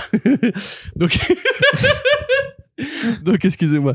Donc, euh, qu'est-ce que je voulais dire? Voilà. Et donc, en fait, comme ces, grandes familles qui sont donc des grands clans oligarchiques ont imposé une nouvelle fé- féodalité, il leur faut des chevaliers pour se défendre. Bah déjà des querelles internes parce que les grandes familles se battent entre elles forcément parce qu'on n'est jamais assez riche quand on n'est pas le plus riche. Euh, donc chacune a formé des Lazarus donc des Lazars qui sont des espèces de super guerriers modifiés génétiquement et entraînés à résister à la mort. Et donc on va suivre euh, principalement l'une de ces euh, l'une de ces merde de ces Lazars, Forever Carlyle, donc encore une héroïne également coucher dehors comme souvent chez Greg Rucka. Voilà, qui va bastonner avec d'autres Lazars et qui va aussi essayer de trouver un peu son chemin dans ce monde très injuste, très froid, très noir. On est dans du polar de SF assumé, assez violent. C'est pas du tout un- une sorte de message d'espoir comme pouvait l'être Saga ou, ou un conte naïf de science-fiction comme pouvait l'être Descender, même si c'était un peu noir aussi Descender. C'est vraiment juste du Greg Rucka qui fait du, du polar SF parce qu'à l'époque, de toute façon, chez, chez Image, tout le monde faisait de la SF. C'est vraiment bien. euh, c'est assez dommage que ça n'ait pas été euh, au bout chez Glénat, qui était de belles éditions d'ailleurs, demeurant. hein. Donc, Ils doivent reprendre euh, euh, la- la- l'ADA en blanc, du coup. Ah ouais, Ouais. Ah, c'est cool ça. Justement pour qu'il n'y ait pas de discontinuité. Ça c'est bien, bah bravo Urban du coup. Et ouais ouais non c'est c'est bien, on sait que bah Urban avait déjà un peu Rucka Euh, Black Magic, qui c'est qu'il a en France Est-ce que C'est quelqu'un aussi. a Black Magic? C'est Glénat aussi? Ouais. En tout cas, ça participe du coup de l'idée que le catalogue Glénat Comics va se disloquer petit à petit et que des éditeurs vont pouvoir. Bah, au fur et à mesure que les droits euh, ne sont pas renouvelés, puisque de toute façon les droits de- d'exploitation, en fait, il y a toujours une durée limite, hein, et après, à, à- à partir de laquelle, en fait, tu peux soit renouveler le contrat, soit ne pas le faire. Et donc, effectivement, à partir du moment où euh, ces droits sont pas renouvelés et où les titres euh, passent en, en arrêt d'exploitation, de commercialisation, bah, effectivement, ce, ce sera un petit peu. Il y a beaucoup de gens qui se posent la question, notamment de, de Lady Mechanica par rapport à ça. Puisqu'on ne sait pas si c'est euh, qui doit encore le poursuivre, parce qu'il y a encore des nouveaux titres euh, Lady Mechanica mais que Glénat, ne- en tout cas sous label comics, ne, sort plus rien parce que ça n'existe plus. hein, tout simplement, les derniers comics qui sont sortis, que ce soit Friday ou Sweet Paprika, c'est en hors collection, c'est dans d'autres formats, c'est plus du tout avec le, logo euh, Comics, ce donc depuis euh, le départ de Olivier Jalabert chez Dupuis. Euh, mais pourquoi je voulais dire ça? Oui, donc c'est juste que les Mechanica, par contre, c'était un best-seller chez eux. Donc ce serait curieux qu'ils abandonnent en fait Mhm. euh, l'exploitation de cette série parce qu'ils avaient quand même euh, un vrai lectorat fidèle là-dessus. Donc euh, je, mais je serais surpris de, de le voir atterrir chez quelqu'un d'autre parce qu'en vrai c'était Thomas Rivière, il me semble, qui avait apporté ça juste avant que Olivier Jalabert arrive à, vraiment en tant que directeur de collection. Et je crois pas que quelqu'un d'autre ait envie de reprendre Lady Mechanica chez eux. Sex Criminals, c'était Glénat aussi. Sex Criminals, c'était Glénat Il l'avait pas fini? Non, pas du tout. Bon, ça, de toute façon, c'est un, impossible. Non, non, il y a plein. Il y a Arrow County aussi qu'ils ont arrêté au milieu. Il y a, euh, non, non, il y a pas mal de séries en fait. Je veux dire que, que Glénat était même à un peu, si tu veux, euh, participer, mais c'est pas les seuls parce qu'il y a d'autres exemples euh, chez Delcourt ou chez ou chez Urban hein, d'ailleurs. Mais en fait, ils ont participé à ce, ce côté un peu ah putain l'indé si c'est pas une intégrale qui sort directement, j'achète pas parce que en fait je sais que je vais pas avoir la série complète sinon. Mais parce que, mais en fait c'est le, le serpent qui se mord la queue parce qu'en fait si t'attends l'intégrale, ben la, la suite viendra pas. C'est C'est vrai. donc voilà, mais bref, bref, ça revient chez Urban Comics du coup. Qu'est-ce qu'on aura chez Urban aussi cet été? Bah, On va avoir du GSA euh, du Geoff Jones, ouais. de Geoff euh, Jones avec euh, donc les, les- la suite de GSA Chronicles. Pour cette fois-ci, on a vraiment Geoff Jones à l'écriture. C'est vraiment ses débuts chez DC Comics et euh, la suite de son univers The Unnamed avec le Junkyard Joe qui est vachement mieux que Geiger. Euh, enfin, qui est mieux que Geiger. Vachement mieux, non, mais c'est bien. Enfin, C'est bien. Ça se lit. C'est déjà mieux que. Avec Geiger. Gary Frank au dessin euh, aussi. Toujours, toujours, et c'est toujours euh, particulier si on est un peu moins fan de son trait moderne. John Carjo, c'est donc il avait été présenté dans les backups euh, de Geiger effectivement comme une sorte de comic strip vraiment euh, à la euh, aide-moi du coup D'accord. Calvin and Hobbes. Ouais. Voilà. Non, non, pas du tout. Non, ça, c'est, c'est vraiment un hommage à Snoopy, à Charles Schulz. C'est vraiment un hommage à Bill Watterson. Et d'ailleurs, ils sont cités dans les, les pages de, de postface. Et même dans la BD, parce en fait, je crois qu'à un moment donné, le robot trouve euh, Mm. des, des numéros Snoopy. Disons qu'en fait, c'est Euh, les comics qui existent dans l'univers de Geiger ça, et qui ont été inspirés par une histoire vraie dans cet Voilà. univers. Et en fait, donc le comics Junkyard Joe raconte l'histoire vraie donc de ce soldat Ouais. robot qui est devenu l'inspiration du comic strip. C'est ça, qui a fait la guerre au Vietnam au sein d'un bataillon, Mm. qui a sauvé la vie d'un jeune euh, dessinateur Voilà. slash soldat noir qui À est venir. au pays, lui a rendu hommage en écrivant du coup bah, les comics, euh, le comic strip. C'est euh, comme si un soldat robot avait sauvé euh, Jack Kirby à la bataille de Malbrook pendant que tout son régiment se faisait décimer. Ouais. Et qu'après, il avait décidé d'écrire des comics avec un, un soldat robot euh, dans Ouais, le- ou donc alors voilà. Captain America sinon. Du coup. Peut-être. Ça aurait été plus. Parce qu'il l'a pas. Non, mais il l'a créé. Attends, non, non, non, non, fais il l'a créé que avant son régiment. Après, il a fait les. euh, il l'a créé avant la guerre, du point de vue des États-Unis. Ouais, ouais, euh, ouais. ouais. il a créé plein de trucs, hein, si tu veux. euh, Ah, les La losers, c'est les euh. losers de Jack Kirby, en fait, sont le bataillon. de Exactement. Ben euh, oui, qui- ça par contre, ça, c'est réel. Mais je voulais, oui, mais je parlais parce qu'il y avait un soldat robot. Ça, ça n'existe pas, les soldats robots dans notre monde. Donc, je veux juste te Captain America voilà. non plus. Hein Captain America. Oh, on a dit que ta race un peu. La torche non plus, Spider-Man non plus. Enfin, il y a plein de trucs qui existent pas dans notre monde. Donc ouais, quoi, euh, c'est un peu tu mieux. quoi, on va faire une pause. C'est un peu mieux, c'est vas- dédié donc aux vétérans de guerre et les postfaces justement des numéros rendent hommage aux vrais mecs qui ont fait les vrais conflits, etc. Euh, et voilà, donc après le robot retrouve le dessinateur et est poursuivi par les méchants qui ont créé le robot. Voilà, c'est c'est un peu le géant de fer, c'est un peu euh, Mais il est c'est pas plein très, de trucs à il la est pas fois. très Enfin, géant, c'est quand même, très- hein. euh, non, il est pas très géant. Mais parce que ce côté, c'est le robot qui parle pas. Enfin, si en l'occurrence, le géant de fer parle. Merde, mauvais exemple. Bref, bon, vous le lirez et vous nous direz. Exactement. De toute façon, on en parlera forcément quand euh, John sera notre invité euh, du podcast. Euh, Corentin, Yes. en juillet, qui c'est qu'on aura comme invité du coup? En juillet, Ramvé Mhm. Ouais, il y a Mhm. plein de trucs en juillet en plus, hein, euh, parce qu'ils ont pas mis que Ramvé. Non. Euh, donc en juillet pour Ramvé, on aura plein de trucs. Euh, Aquaman Andromeda déjà. Ouais. Euh, alors Graffiti's Wall, parlons de ça déjà pour commencer. Graffiti's Wall qui est clairement en fait un truc qui sort pour mettre en avant le travail de Ramvé en indépendant, qui a pas non plus 40 titres qui n'ont pas encore été faits déjà pour commencer. Et aussi parce que c'est vraiment ce qui ressemble le plus à, à Layla Star sur le marché contemporain, dans le sens où c'est toujours Philippe Andrade. C'est toujours un... C'est pas un Andarka C'est toujours un Anderka. Merci. Tout à fait. Bravo Arnaud Kikou. Que tu, je dis des conneries, moi. Donc c'est toujours un Anderka qui a fait Blue and Green avec lui. Euh, et effectivement, voilà, c'est toujours l'Inde, euh, c'est toujours Bombay, Mumbai, avec un truc qui s'inspire un peu de la jeunesse de, euh, de Ramvé, où il vit dans des quartiers populaires qui sont détruits par la, la mutation de la ville à l'aune du progrès économique, et euh, lui qui, avec ses amis, va trouver un moyen de s'exprimer en, en taguant des murs. Euh, Voilà, c'est c'est très joli, c'est très contemplatif, c'est très beau. Et c'est un peu, effectivement, cette écriture un peu dépouillée et, euh, et très sensible, très émotionnelle qu'il avait déployée pour euh, Star, avec un A, n'est-ce pas? Arnaud Kikou. Euh, donc oui, voilà, il y a ça. Qu'est-ce qu'il y a d'autre? Il y a Batman, euh, Gotham Nocturne, qui sera traduit en France sous le nom de Batman Nocturne. Bah, est c'est le détective comics de Ramvé. voilà. Exactement, qui est l'arc détective comics de Ramvé, euh, qui raconte un petit peu comment Bruce Wayne devient un peu fou, voit des démons, dans une ambiance très pulp et très, enfin, Baroque. entre Mignola, un peu Lovecraft, un peu Gaiman aussi, Gaiman un peu, pardon, euh, qui prend différents référents, voilà, qui sont assez ombrageux, une Gotham City qui retrouve sa parure années 40 et sa parure mystique. C'est très, c'est une très bonne lecture aussi, d'ailleurs. Euh, je ne sais plus qui c'est, qui c'est qui l'a dessiné.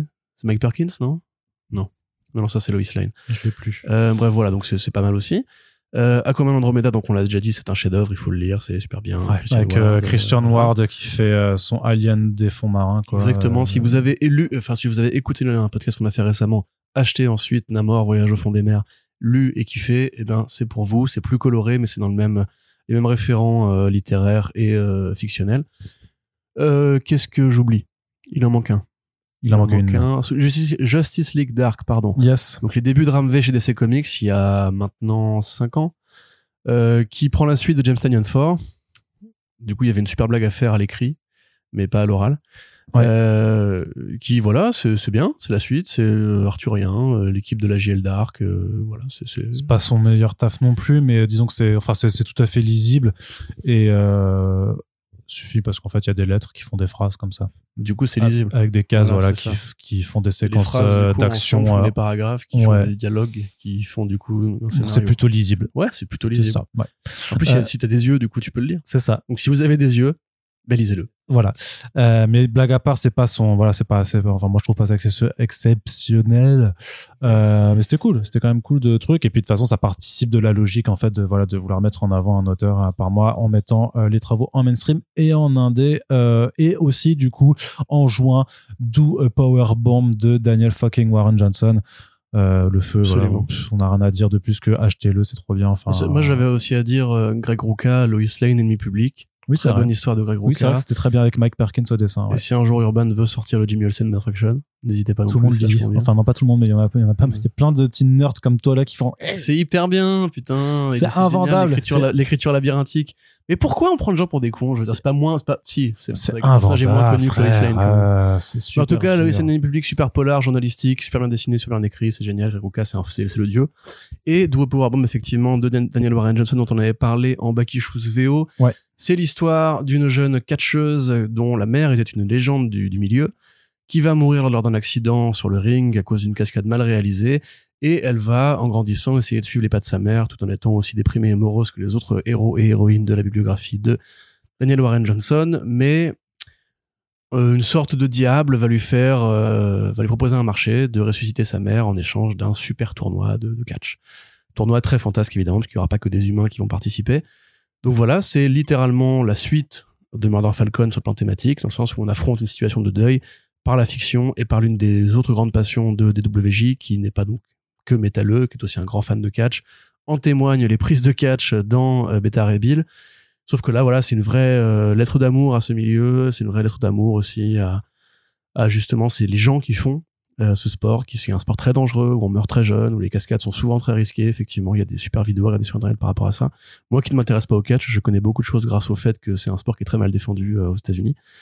Euh, donc voilà, lisez, c'est super cool, et on ne le dira jamais assez, il faut encore une fois encourager les jeunes pousses que sont les Carrie Andrews, que sont les James Tocco, que sont les Daniel Warren Johnson, parce que c'est eux qui rendent ce marché intéressant, vivant et passionnant au présent. Tout à fait. Et puis ce sera traduit par l'ami comi des comics. Eh ben c'est est un passionné de sketch. eh ben, et alors, pour la petite anecdote, en plus, c'est parce que super. Figure-toi ce que moi je peux le dire, je m'en fous, mais euh, secret de fabrication, mais en fait c'est en écoutant le podcast fait le Super Friends avec euh, le Comic des Comics où on parlait un moment un petit peu de catch aussi en fait que l'éditeur a eu l'idée de lui proposer la trad de cet album. Donc voilà, voilà comment ça se passe. Voilà, plein de plein de, co- euh, de connexions. Super Friends lance des carrières. Exactement. Allez, Corentin, on continue maintenant, on passe du côté de la VO et grosse nouvelle, mm, euh, pff, euh, Robert Kirkman et de Oh qu'est-ce Ouais. qui se passe non, non, j'ai commencé en fait à, à vouloir dire Robert Kirkman, mais en lisant euh, le titre de la news d'après, donc du coup, ça faisait, euh, ça faisait un truc qui, sûrement un, un bruit indescriptible que seul Lovecraft euh, kifferait. Mais Robert Kirkman retrouve Lorenzo De Felici euh, pour un nouveau titre ensemble. Les deux ont fait Oblivion Song. Euh, Lorenzo De Felici a fait Chroma ensuite euh, sur quatre numéros en euh, solo, et maintenant il se retrouve donc avec Void Rivals. Donc, une série qui doit lancer un univers partagé de comics. Est-ce que ce sera le prochain Invincible? Euh, Est-ce que ce sera le prochain The Walking Dead? Corentin, qu'en penses-tu? Bah, c'est pas vraiment un univers partagé, Walking Dead en plus. euh. Non, je veux dire Invincible, que sera... non, non, non, pardon. pas? je- Plus, plus dans le sens, Ouais. est-ce que ce sera le prochain gros projet de long terme en comics de Robert Kirkman? Pardon. Je sais pas. Honnêtement, euh, j'ai l'impression qu'il est trop occupé à, à pas déjà être euh, éditeur, à être euh, promoteur pour ses adaptations, scénariste pour ses adaptations, producteur pour ses Je pensais adaptations. dire qu'il était promoteur immobilier de ça. Bonjour. C'est pas que dans l'immobilier promoteur. Je sais, la mais c'est une blague parce que toi, tu vois. Robert Kirkman qui est comme très ça. drôle, Arnaud. en train de mettre un panneau à vendre devant une baraque en Ah ouais, bois de Stéphane merde, ouais. c'est ça, voilà. Donc, c'est un peu le Plaza des comics. Euh, donc, alors oui, c'est l'histoire donc de deux planètes euh, qui vont tomber dans un trou noir et qui vont se faire la guerre pendant très longtemps. Et un jour, deux pilotes de- des deux factions vont euh, s'échouer sur une planète déserte et devoir apprendre à collaborer malgré leurs diver- leurs divergences et l'histoire très compliquée et conflictuelle de leurs peuples respectifs. Que te dire? Euh, Moi, Kirkman, j'aime bien en général. Il y a vraiment que Firepower qui m'a vraiment agacé parce que je trouve que le, le concept justement n'est pas assez poussé. C'est juste des gens qui effectivement lancent des boules de feu. Et il y a vraiment rien derrière. Alors que le mec qui me demande si il y a plein de trucs. Euh, et par contre, tu vois, euh, euh, bah, celui avec Felici qu'il avait fait juste avant, Oblivion Merci Song. Oblivion Song, qui était super bien, qui Ouais. était un bon concept. Euh, que je, je trouve qu'il tourne assez vite en rond quelque part parce que Oh, fait, je suis pas d'accord. Je trouve que chaque arc avait sa, sa propre Oui. thématique et tout ça. mais donc, en fait par rapport justement c'est compliqué sans spoiler ouais. on verra voilà on en parlera quand ce sera fini enfin quand ce sera fini en VF c'est fini en VF Le cinquième tome, euh, c'était le dernier ou c'était le 6 Je sais plus. Bon, bref, Il y a cinq tomes de sortie là. en tout cas c'était très beau Oui, le concept était bon oui. Euh, et là, effectivement, déjà j'ai du mal à voir euh, comment ça pourrait être un truc de très très long terme parce que la SF. euh, comme C'est pour ça, mais, mais c'est pour ça que quand ils me disent que ça doit lancer un, un univers partagé, alors que ça va être un truc à la Radiant Black où en fait il y aura plein de petites mini-séries qui vont se greffer autour d'un truc qui sera peut-être pas aussi long que Radiant Black, parce que Radiant Black ça fait quand même 25 Genre sur les, donc, les euh, factions, la guerre, un petit Bah, à la ça. Warhammer quelque part peut-être. euh, tu suivrais un bataillon qui va faire une escarmouche. par exemple, ouais. Pourquoi pas Je sais pas exactement ce que ça va donner. Moi personnellement, Kirkman, comme je l'ai dit, généralement c'est une bonne plume. Euh, il a aussi rarement lancé des projets sans avoir un- une idée en tête, que ce soit pour l'animation, la série télé, le jeu vidéo, le jeu de plateau, etc. Oui, surtout que Skybound maintenant c'est vraiment une boîte Voilà. euh, très qui pèse. hein. Donc on peut se demander s'il n'y a pas à la clé une sorte de, de MOBA ou un jeu d'arène avec les deux factions qui se tirent dessus, enfin ou un RTS, tu vois. Enfin, Contest of the Void. c'est ça qui est compliqué avec avec lui parce que même si c'est un mec qui se met au service de ses créations, on est obligé de se dire que c'est pas tout à fait innocent et que peut-être que tout ça est juste un, prétexte euh, à faire de la franchise. Mais moi, ça me dérange pas au demeurant. Après, faudra faudra voir les premières planches, faudra voir la finalité surtout. Euh, quant à la question, est-ce que ce serait un truc de long terme? J'y crois peu.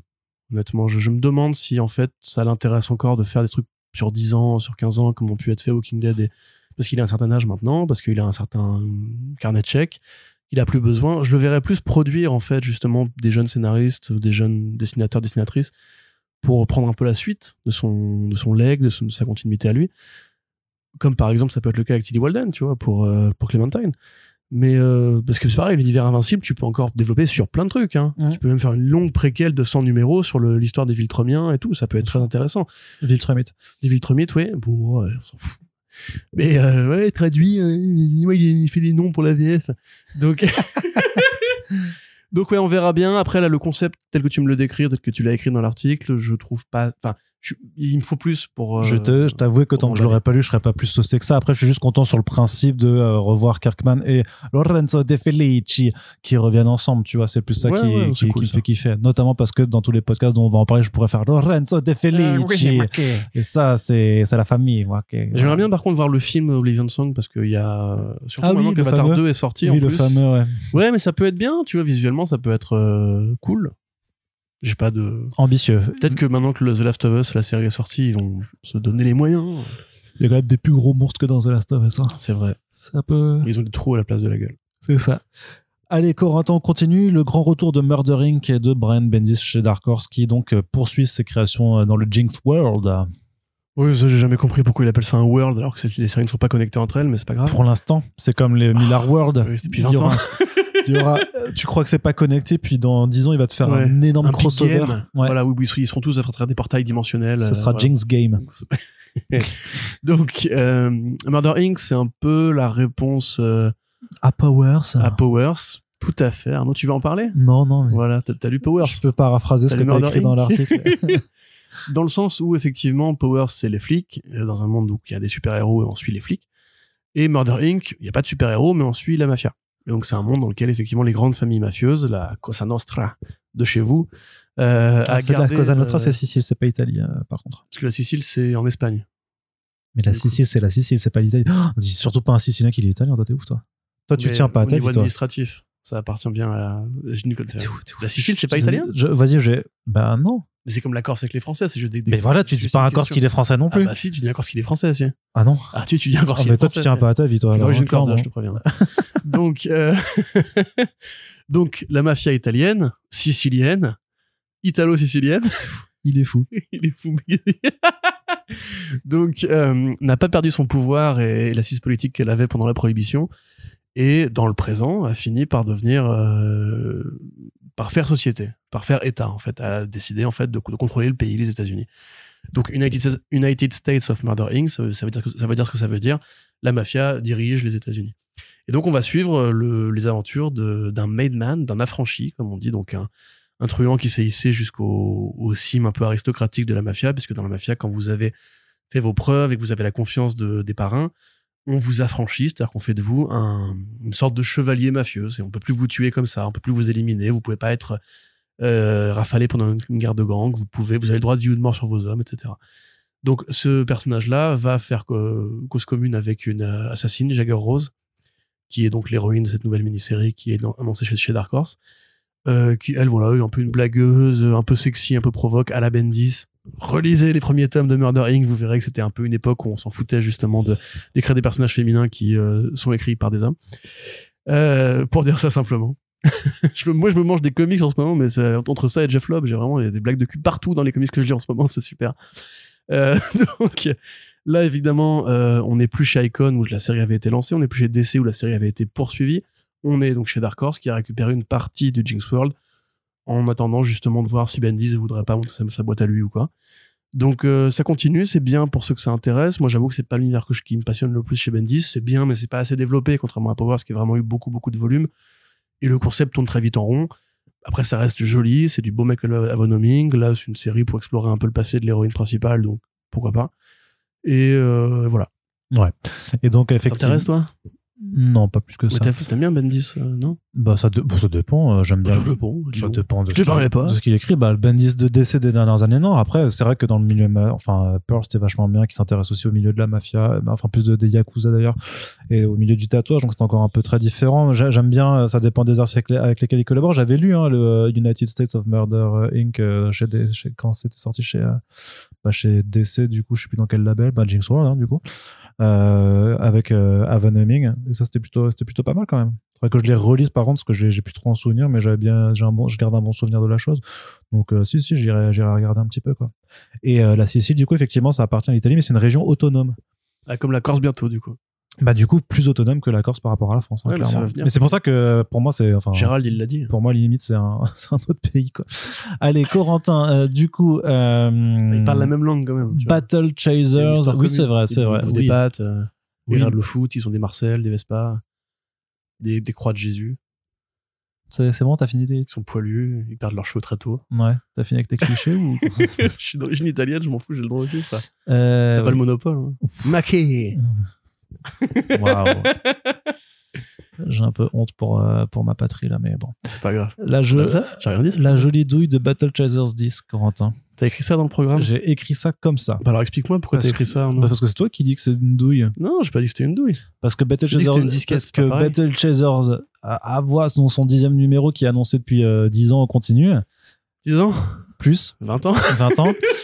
Et Donc série de Joe Madureira qui va bien reprendre, mais sans Joe Madureira au C'est dessin. ça. Donc, euh, Joe Après- Madureira, qu'on a considéré comme un prodige du dessin pour les Uncanny X-Men, pour Avenging Spider-Man, pour Ultimates 3 avec Jeff Lobb.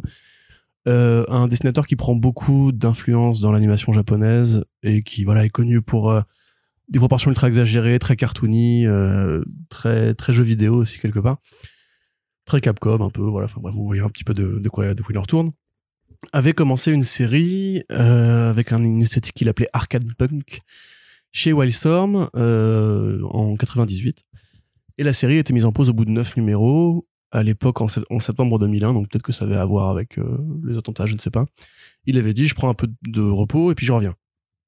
Entre-temps, il a, manqué, il a monté Vigil Games, donc la structure qui a fait les jeux Dark, Darksiders, euh, et il a en fait mis en pause sa carrière de dessinateur pour se consacrer exclusivement à Vigil Games, qu'il a quitté, je crois, peu de temps avant Darksiders 2. Euh, puis après, petite traversée du désert, il a monté ensuite Airship Syndicate pour adapter Battle Chasers en, En jeu euh, vidéo, en jeu qui vidéo, était sorti en effectivement. 2017. Voilà, et à l'époque, donc il nous dit, on est en 2015, quand il annonce le Kickstarter, il dit, euh, alors déjà, après avoir dit plusieurs fois, je vais revenir, je n'ai pas oublié Battle Chasers, on aura une suite, euh, il y a des projets peut-être de séries, etc., etc. Finalement, quand il fait le Kickstarter, il dit, dans les, les, les pledges, dans les rewards, il y aura effectivement des comics, euh, la suite, donc le fameux Battle Chasers 10. Mais ça ne sort pas. Donc là, euh, les années passent, les années passent, et les backers commencent à se dire, bon, on connaît Joe Madureira, il est lent, c'est normal tant qu'il n'a pas dit qu'il allait arrêter, on continue d'espérer. Bon, après 2021 arrive, et là, il dit, eh ben, en fait, il va sortir le numéro, mais c'est pas moi qui vais le faire. C'est un artiste de mon euh, studio de jeux vidéo qui s'appelle Ludo Lulabi, qui est donc un artiste français basé à Lyon, euh, qui va en fait s'occuper des dessins. Ça, c'est quand même cool. Ouais, ouais, ouais, c'est très cool. Parce que, euh, non, non, je- non, mais que moi, je suis pas fan de Joe Madureira, donc je suis pas frustré ou quoi, tu vois, mais c'est cool parce que on est français et que ça fait une interview euh, à débloquer facilement, parce que ça fait rayonner le produire français. Très bien, super. Par contre, si t'es effectivement, si t'as attendu 20 ans et que tu es fan de Joe Madureira, tu peux légitimement te sentir un peu floué, surtout quand il avait euh, mis les comics en rewards sur son Kickstarter, il avait bien dit que c'était lui qui les ferait. Il avait pas dit à aucun moment que ce serait, qu'il serait remplacé par un autre dessinateur. Ou alors, ou alors j'ai raté le communiqué, dites-moi dans les commentaires. hein. Mais donc voilà, ça veut quand même dire que, le, et pour en revenir à l'actualité, effectivement, il a annoncé là sur les réseaux que le numéro arrivait enfin, au mois de juin, que comme prévu, ce serait le début d'un arc en trois parties. Euh, oversize à 32 pages pour le premier numéro, avec Ludo Lulabi. Donc on voit les premières planches qu'on avait vues il y a deux ans. On imagine que s'il les a pas sorties il y a deux ans, c'est parce qu'il voulait vraiment que Lulabi finisse les intérieurs sur les trois numéros pour être sûr de pouvoir tenir la cadence ensuite. Encore que j'ai pas vu si les numéros, euh, enfin si le numéro 11 était, était- était sollicité pour le mois de juillet, du coup. Euh, je pense que non. C'était pas marqué dans le communiqué. Ouais, euh, non, c'était qu'on a pas, c'était pas hein. marqué. En parallèle, en fait, ils sortent ça aussi parce que c'est les 25 ans de Battle Chasers, donc 9 numéros en 25 ans. Ouh, c'est rentable. Euh, et voilà, donc on a, on a vu, parce qu'on a beaucoup d'amis, en fait, qui sont, euh, bah, Fabi Fadiga, Sigrist, voilà, qui ont plein, plein, de, plein de potes qui sont fans de Battle Chasers. Moi et Arnaud, vous le savez, c'est pas notre culture. Même Joe Madureira en général, c'est pas notre culture parce que je pense qu'il fallait être là On à ce avait moment-là, fait en des, fait. euh, des jolies couvertures euh, pour Rebirth que j'avais prises. Voilà. voilà mon rapport à Joe Madureira. T'as t'as rien lu de lui, du coup, toi? Non, je pense du pas. tout. non. Ouais. Pas moi, j'admets que c'est pas mon école de dessin et je pense comme je le disais donc qu'il fallait être là Après, j'ai adoré Battle- comprendre comment c'était en fait une révolution artistique dans le paysage des années 90 parce qu'il est vraiment considéré comme un prodige Darksiders, le premier, j'adore la 2 à part ouais, mais, mais le 2 est très bien aussi hein. c'est un très bon jeu Ah, un 2. peu moins bien, mais.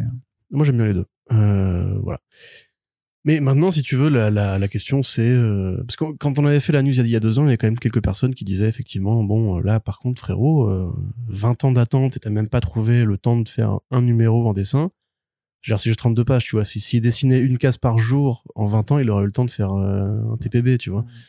Donc effectivement, c'est un peu frustrant, un peu décevant. Moi, j'admets que ça me fait un peu rigoler parce que, sans vouloir vexer qui que ce soit, ne comprenant pas l'engouement de Joe Madureira, je me dis est-ce que c'est vraiment vraiment le coup d'investir autant de temps et d'énergie pour un mec qui clairement a décidé que les comics il s'en foutait complètement?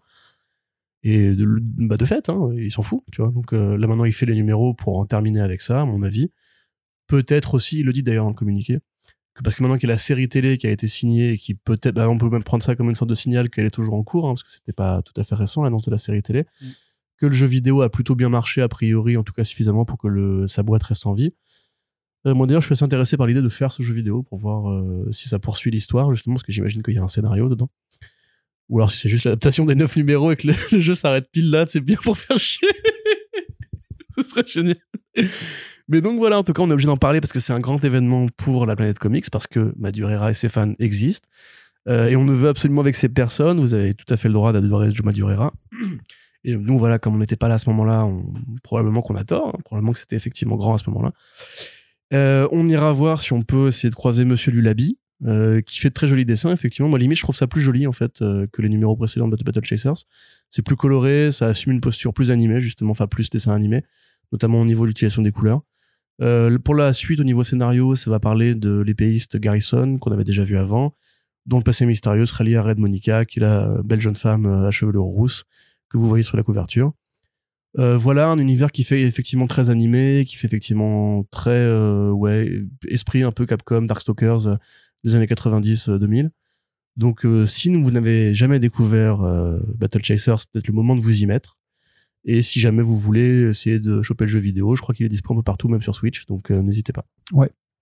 Tout à fait. Merci. Arnaud, un avis Merci Quentin. Zéro avis là-dessus. Très bien. Absolument zéro. Eh ben Il super. faudrait que je le lise, tiens. Pour un podcast. Je sais même, ouais, pour un podcast par exemple. ouais. Je sais même pas si c'est dispo en VF. Oui, c'est dispo. Il y a euh, merde. Ça n'a pas euh, été réédité depuis 20 ans aussi, ce truc alors. C'est possible. Mais attends, c'était pas Réflexion qu'il avait. Une boîte comme ça, spécialisée années 90, qui en avait, qui en avait fait un tome, mais c'était pas récent, par contre. Hmm. C'était pas récent du tout. Mais ça a probablement été réédité maintenant, et puis j'imagine que ça doit plus valoir si cher que ça maintenant. Enfin, Oh. l'engouement de Jomad est un peu passé, quoi. Oh. Non? Oh, que tu avances je sur, sais un terrain miné là, monsieur Moi qui ai écouté pendant très longtemps les anciens podcasts de Comics Blog, je sais qu'à l'époque, Jomad Durera, son retour était attendu comme le Messie, notamment Mm. par Sullivan et tout. Oui, et c'est vrai. effectivement, il a, il a une vraie euh, fanbase énorme. Bah, de Euh, ceux qui ont grandi avec aussi, quoi, forcément. Ouais, mais qui sont prêts à lâcher de la thune, tu vois. Si Mhm. tu fais un, j'allais dire un Urban Limited, non, mais si tu fais un, une grosse édition bien Bah, donnée, une artiste édition, cher, je euh, pense que si c'est possible, je sais pas si c'est possible, parce que je sais pas, je, je sais pas l'état des planches de, de Mad, mais genre, j'imagine que si tu faisais une artiste édition de son Battle Chasers, euh, oui, ça, ça, Mm. ça se vendrait cher. Et ça se vendrait bien. Allez, Corentin, on passe du côté du mainstream. Une news, on est paritaire. Une news pour DC, une news pour Marvel. Du côté de DC, c'est l'event estival Night Terrors. Qu'est-ce que ça va être que ce truc fomenté par Joshua Williamson, le monsieur event de DC Comics depuis maintenant euh, deux bonnes années? Alors, euh, c'est l'histoire. Donc déjà, première nouvelle, la Justice League revient. Et, enfin, avant, avant la date prévue de la rentrée, puisque l'événement commence en juillet. Oui. C'est juillet-août. Oui. Donc la Justice League C'est un pré-retour, quoi. C'est un pré-retour. On- On n'est même pas déjà. sûr d'ailleurs que ce soit dans la, le présent ou le canon du présent. C'est pas Oui. évident du tout, puisque c'est vraiment un délire qui se fait. La JL donc revient et dans le Hall of Justice trouve euh, un cadavre d'un personnage qui n'est pas nommé. La personne qui aurait tué ce, héros ou cette héroïne an- anonyme ne viendrait pas du monde des vivants ni du monde des morts, mais du monde des cauchemars qui se trouvent par-delà tous ces petits plans de réalité. Donc la Justice League va devoir aller dans le monde des cauchemars. Euh, et pour ça, elle va se faire aider par Deadman, qui, de fait, qu'il voyage entre les mondes lui-même, euh, pour leur servir de guide. Et sur place, évidemment, on va se confronter à tous les cauchemars de la Justice League dans différentes mini-séries en deux numéros, à la convergence. Attends, tu m'as, Vraiment. attends juste deux C'est secondes, un je, événement qui dure pendant deux mois et avec des mini-séries en deux numéros, donc c'est vraiment à la convergence. je suis juste oui. en train de, juste de m'endormir devant le pitch soporifique de ce truc, quand même. C'est pas captivant, très honnêtement. Ça fait crossover estival forcé qui n'aura aucune conséquence. C'est très évident. Euh, c'est même limite un peu contradictoire. Je ne dis pas que je voulais qu'il ramène l'univers du Sandman de Neil Gaiman dans le canon, hein, parce que c'est ça, Scott Snyder s'en est déjà occupé, il fallait pas. Mais il y a un univers des cauchemars et des rêves qui existe déjà dans la mythologie DC et on ne s'en a priori on ne s'en servira pas. Euh, de même que ça fait très penser à Batman Metal, tu vois. Enfin, euh, c'est vraiment ce genre de conneries. Quand tu vois les designs, parce que donc t'as des couvertures euh, de aide-moi, le mec qui plagie tous les artistes de la terre. Oui. Je l'ai plus là, mais Bah, oui. c'est oui. lui qui a fait les covers de Marvel Zombie d'ailleurs à l'époque. Ah oui, euh, Sudam. Artuidam, c'est pas lui du coup. Mais bref, mais vérifie l'article si tu veux bien. Si tu veux bien, Arnaud, maintenant. Francesco Mattina. Exactement, je le savais que tu l'avais en toi. Francesco Mattina, donc, qui a fait des couvertures où on voit les trois personnages de la GL face à leur pire cauchemar. Et honnêtement, je me demande s'il les a pas fait sur Midjourney. Je te jure qu'on dirait de, la, de Midjourney Art vraiment. Quoi. En plus, ça correspond pas parce que Batman, sa, sa pire crainte, c'est dit dans le communiqué encore une fois, mais c'est la mort de ses parents. Et là, on le voit euh, affronter une sorte de monstre euh, un peu chauve-souriesque. euh, voilà. Bon, très honnêtement, moi, je m'intéresse plus au personnage d'essai dans la continuité que dans les events. Là, Lazarus Planet, il est encore un peu tôt pour tirer un bilan, mais très honnêtement, c'est pas captivant. Euh, Il y a peut-être moyen d'en faire un truc euh, utile dans la continuité, mais l'univers d'essai se, recon- se reconstruit en ce moment même et il y a des séries qui sont intéressantes. Nightwing, c'est génial. euh, probablement que le Shazam de Mark Waid sera génial aussi. Mais là, on n'a pas besoin en fait de faire de l'event systématiquement, surtout quand il y a si peu de motifs pour les justifier. À, à part faire des tie à la con, là, ça sert à rien. Ouais. Donc moi, très honnêtement, je suis pas emballé. Et euh, toi, je sais pas. Bah, t'es emballé? pareil, ça me dit rien du tout, quoi. Ouais, non. Bah, de juste, juste sur la formule de publication qui fait effectivement comme convergence euh, avec des, euh, des ensembles de, d'histoires en deux numéros. Mais tu, effectivement, c'est ce que tu as dit avant, c'est, tu sais que ça n'aura aucune conséquence. Et je veux dire que euh, nous, ça fait dix ans qu'on lit de façon assidue et qu'on, planche sur, euh, sur DC Comics.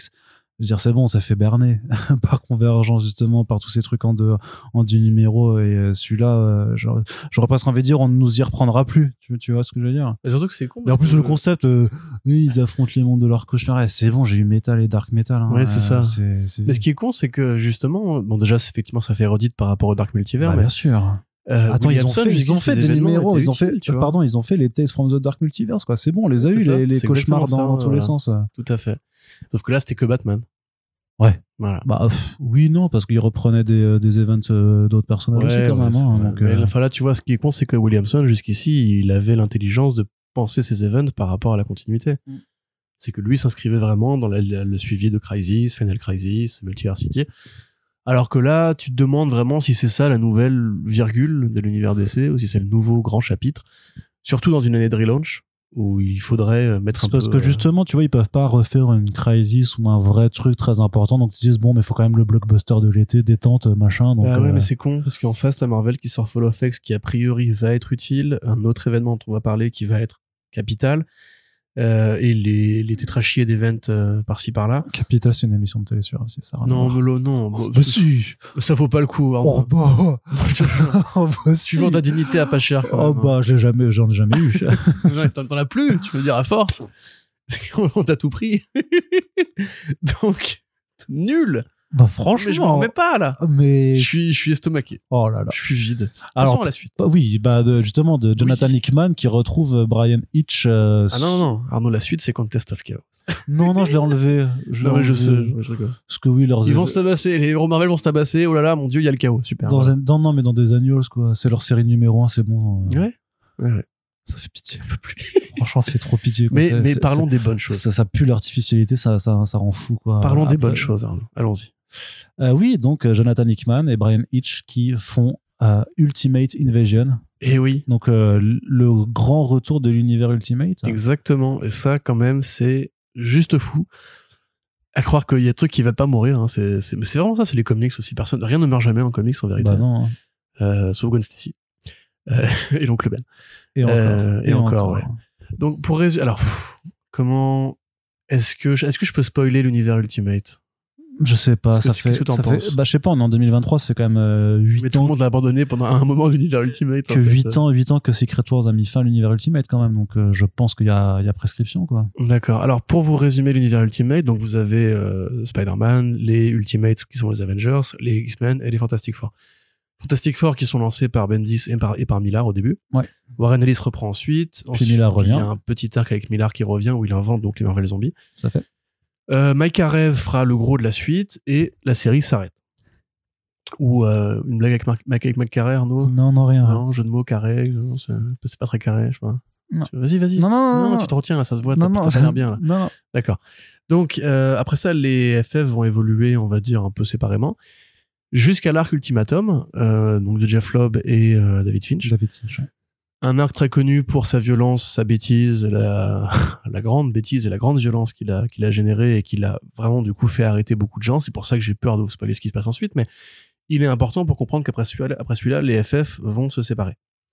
Parce que, bah, en fait, Reed Richards, euh, voyant que, donc, il y a une vague de, une vague de flotte qui attaque New York et qui tue beaucoup de héros, Richards pense que c'est Namor et plutôt que de rester avec ses, avec les siens pour essayer de sauver New York, va aller chercher Namor et euh, lui vautrer la gueule pendant que euh, Sue Storm bah, est euh, dans le coma. Donc elle va assez mal le prendre, on peut comprendre, euh, et elle va le quitter. Donc après ça, en fait, euh, dans un arc, donc dans deux trucs qui s'appellent Ultimate Enemy et Ultimate Doom, prenez des notes. Euh, Brian Bendis récupère du coup cette idée et pose en fait le principe que bah en fait Red Richards depuis le début c'est pas forcément un personnage positif et effectivement dans l'univers Ultimate il est plus calculateur, il est un peu plus neutre, il est plus il est plus aventureux, ça le gêne moins en fait de risquer détruire l'univers s'il peut faire une expérience et tout. Et là, bah, il a eu une vision où il se dit que, euh, alors ça sera expliqué plus tard en fait que Kang le conquérant, enfin Kang la conquérante, est venu le visiter pour lui dire que l'humanité allait finir par, euh, par être détruite. Il se dit qu'il faut qu'il s'allie avec des aliens ou avec n'importe quelle faction, s'il peut le faire, pour faire évoluer la Terre et permettre qu'elle survive à, euh, à l'apocalypse. Et ça, c'est la naissance du Maker. Voilà, le Maker que vous avez pu retrouver dans les pages de Venom de Donny Cates depuis. Le Maker, c'est le Ultimate Red, Richards qui a vrillé et qui se dit je vais créer l'espèce humaine du futur pour que quand la menace qui va arriver, on soit prêt à lui poutrer la gueule. Le problème, c'est qu'en parallèle de ça, il y a donc les Illuminati, les incursions, et on s'aperçoit qu'en fait, les terres du multivers commencent à s'entrechoquer entre elles. Les réalités, en fait, en général. Et que, bah, si une terre n'est pas détruite, les deux, en fait, en se en s'entrechoquant, s'auto-détruisent. Donc là, il va y avoir Time Runs Out de euh, Hickman, où, en fait, l'univers Ultimate et l'univers Marvel 616 vont se tabasser. Ce qui après va mener à la destruction globale du multivers et où Doctor Doom, en prenant des morceaux du multivers, va créer un Battle World, Mhm. un nouveau Battle World, qui va être le, enfin, le, le- le lieu de, de bataille de, euh, De Secret Wars. Secret Wars, effectivement. Alors, à la fin de Secret Wars, euh, Red Richards, principal, le vrai Red Richards, après avoir été aidé par le Maker, va euh, restarter le, le multivers. Et avec son gamin, qui est donc, bon, bah, ça, je vais pas vous... Franklin. Voilà, bon, il crée des réalités, on va dire, il crée des univers. C'est pour ça qu'en fait, entre 2015 et 2018, il y avait plus de séries Fantastic Four, parce Ouais. qu'ils étaient justement partis réparer et recréer le multivers. Tout à fait, effectivement. Et ça, justement, on reprend avec Dan Slott à ce moment-là.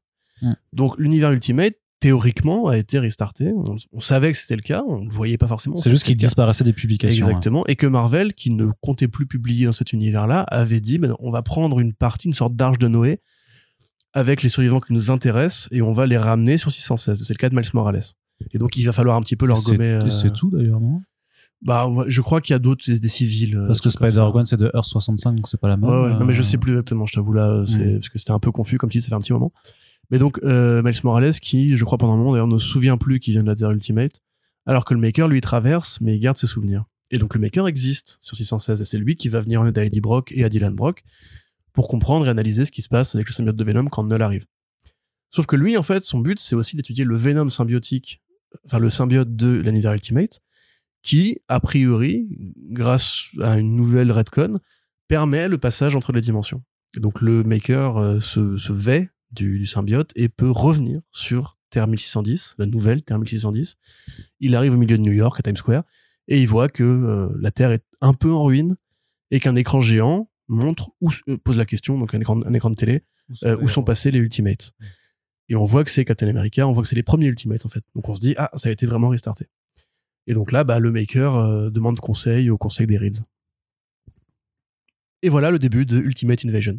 Le Maker va aller voir Miles Morales et lui dire sur notre terre d'origine il se passe un truc et il y a que toi et moi qui étant du coin euh, avons la légitimité pour aller le résoudre.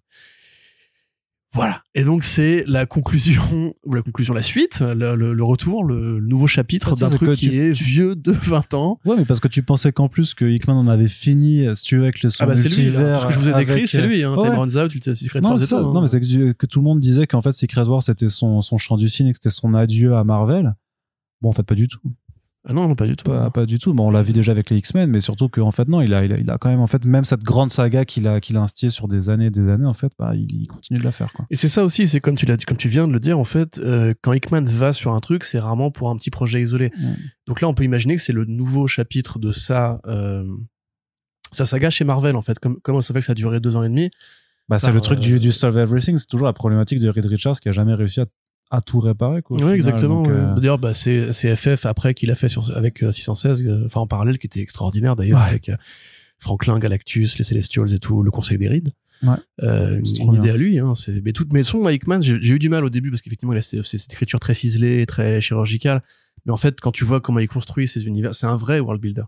Et donc là, il peut pas revenir sur euh, Ultimate juste pour un arc en mode nostalgie. En plus, il ramène Brian Hitch, tu vois, le mec qui a commencé les Ultimate. avec, avec Mark Millar. ouais. Euh, Il y, a, il y a un truc symbolique, tu vois. Qui, Bien sûr, c'est pas innocent, bien sûr, c'est pas innocent. Et donc, on est forcément obligé de se poser la question parce que lui, en, en- dans l'interview où il en parle, il dit euh, Marvel m'a dit, ça te dirait pas Univers Ultimate de revenir. Et il dit oui, mais ce serait. Est-ce que ça aurait un intérêt de relancer ça où, là où on l'a laissé? Ou est-ce qu'on n'aurait pas envie justement de refaire ce qui était vraiment l'Univers Ultimate au début, c'est-à-dire un, un- un regard neuf sur les héros de Marvel et une façon différente de présenter les, les pré- les problématiques et tout? Et donc, si c'est le cas, peut-être que je m'emballe un petit peu. Puis je pense pas que Marvel va recréer une ligne Ultimate. Toi, euh, t'es chaud, toi, t'es tellement chaud, ça comme- se comme avant, mais- Ça ah tu te retiens, tu te retiens d'exulter, là. les Ultimate Comics Ultimates avec le Maker, euh, c'est. Ouais, tu vois- ouais, Moi, quand- c'est vraiment, c'est l'heure du chef-d'œuvre. Hein, c'est- Non, mais vous voyez, vous voyez, voilà, voilà, voilà. voilà. et Non, Sadri Beach, putain. là, vous pouvez, vous pouvez y aller. Nous, parfois, on blâme comme ça, on vanne sur les nostalgiques euh, des années 90 ou 80, je sais pas quoi. Ça a moins de 10 ans, ça, je t'emmerde. Là, regardez-le, regardez-le. Ah, Mais attends, on est des nerds, on n'est pas des nerds, merde, faut kiffer un peu quand même. Bah, on est des, des milléniaux, ouais. Et en l'occurrence, euh, ouais, c'est vrai que, bah, comme, comme beaucoup de gens, moi, Bah, j'ai moi, mon commencé premier Marvel. contact, J'ai pas sais- Marvel, mais. Bah oui, non, mais bien sûr qu'un de mes premiers contacts euh, conscients avec les comics, c'est euh, Ultimate Comics Spider-Man, quoi. Enfin, Mais voilà, c'est ça, Ultimate Ultimate Spider-Man. Moi, c'était Daredevil Bien de, Bendis, puis après, j'avais bifurqué vers Ultimate Spider-Man. Les Ultimates de Miller, justement, à l'époque où euh, le film arrivait, où je cherchais quoi lire, tout le monde m'a dit, lire ça, c'est super accessible, a priori, ça sert de base. Tu commences par là, puis tu lis tout le run de Miller, puis tu lis l'Ultimate Avengers de Miller, et après, bah, l'Ultimate FF, l'Ultimate X-Men, qui est nul à chier pour le coup, mais euh, voilà, c'est aussi un boon de ma culture comics qui revient, tu vois, c'est pour nous qui n'avons pas la chance d'avoir 90 ans, qui n'étions pas là à l'époque de Marvel Comics 1 ou de euh, Fantastic Four 1, c'est notre monde entier entre guillemets du début à la fin quoi. Donc moi je trouve ça super cool et honnêtement c'est peut-être le mec qui écrit le mieux euh, l'univers Ultimate. Ce serait quand même que je parlais des blagues de cul tout à l'heure, c'est à ça que je faisais référence. Quand vous lisez Ultimate FF, le deuxième passage de Mark Millar, euh, Namor c'est un c'est un puceau frustré. Euh, t'as des blagues de cul toutes les deux cas. C'est vraiment c'est vulgaire quoi. C'est vraiment et Jeff Lobb Ultimates 3 ça commence par une sextape. Ultimatum, euh, c'est vraiment genre la guêpe qui se fait bouffer le bide. Enfin, c'est, c'est vraiment vulgos. C'est vraiment, et pareil, les New Avengers. Je crois que je vais adorer. New Avengers numéro 1, t'as Ella qui dit à Thor, je te laisse repartir sur Terre si tu me baises et que tu me fais un gosse. Littéralement. C'est littéralement, la, la, la casque que Oui, je oui, là qui porte un juste corps en fait qui ne soutient pas sa, sa- enfin elle est juste en elle est juste en, en- en string et son, son haut en fait ne, ne, ne, ne, ne soutient pas sa poitrine Voilà, c'est celle ça. qui est masquée par ses cheveux Exactement. mais c'est à dire Deux que techniquement loin. si elle s'attache les cheveux elle se balade top place Du Deux cases plus loin, t'as un personnage qui dit à Captain America, viens dans, dans- dans ma piole et on, on fait des galipettes. Et la fin du numéro, c'est Denver, c'est Stark au pieu. Enfin, c'est en un numéro quand même. Enfin, tu te dis, mais, mais au moins il y avait du cul dans les comics le, le pucelage a repoussé sur Jeff Lobb à ce moment-là. Je sais pas ce qui s'est passé. non mais il y avait c'est bien parce qu'on on a C'est plus bien le cul. non mais en vrai non mais oui, ça peut, mais ça peut être bien le cul. Je dis pas le contraire. C'est Mais là, bien c'était d'avoir là, des c'était vraiment, c'était vraiment adolescent quoi. Mhm. C'était vraiment pour les gens comme toi. mais moi tu me vois le truc de ouf là mais oui, bah, mais va lire. c'est mais vulgaire c'est con violent en plus, c'est gratos C'était Frank Shaw, mec. moi je suis euh, je C'était suis- Frank Shaw qui a dessiné les Ah bah, Ultimates. Lobb. voilà Mais juste après, donc, on a les Ultimate, Ultimate Comics Ultimates. donc, complètement débile. Où, effectivement, euh, Hickman est le premier à prendre vraiment cette, cette continuité-là au sérieux. Parce que juste, juste avant, il y a quand même un côté un peu sale gosse, des fouloirs. On va prendre la grandeur des comics Marvel de l'époque, on va la casser un peu, faire un truc un peu punk, un peu rock, un peu, ah, on s'en fout, on peut tout détruire et tout. Mais en fait, il y avait vraiment que Bendis qui prenait ça au sérieux et qui a voulu faire un truc qui était grand. Parce que même quand vous arrivez dans les Ultimates de Mark Millar, euh, comment s'appelle la copine de Hulk déjà? Betty Ross, Ross. Betty Ross, ouais. Où elle, envoie vraiment chier euh, Banner en mode genre, ah, t'es un faible, t'es un gros naze. Et quand elle le voit en Hulk, euh, limite, elle lui dit, bah, euh, vas-y, viens, on va, on va faire l'amour, en fait. Et si tu peux te transformer en Hulk pendant, c'est bien. Tu vois, ça, c'est vraiment, ça, c'est l'écriture de Mark Millar à l'époque. C'est vraiment un mec qui écrivait, avec sa tub quoi. Et il, il a vraiment fallu, fallu attendre Jonathan Hickman pour avoir les trucs qui étaient un peu nobles, un peu euh, longue durée, un peu longue visée. Parce qu'encore une fois, voilà, pareil, à part les Ultimates, euh, par pardon, Spider-Man, il y avait très peu de trucs qui regardaient dans le lointain. Les Ultimate FF, par exemple, c'était arc par arc. Il n'y avait pas une, une visée euh, à long terme. Les Ultimate X-Men, c'est encore pire. Et les Ultimate euh, Avengers de Millard, euh, c'est pareil, c'était arc par arc. Il n'y avait pas un côté euh, feuilleton, ligne de fuite, on sait où on va et tout.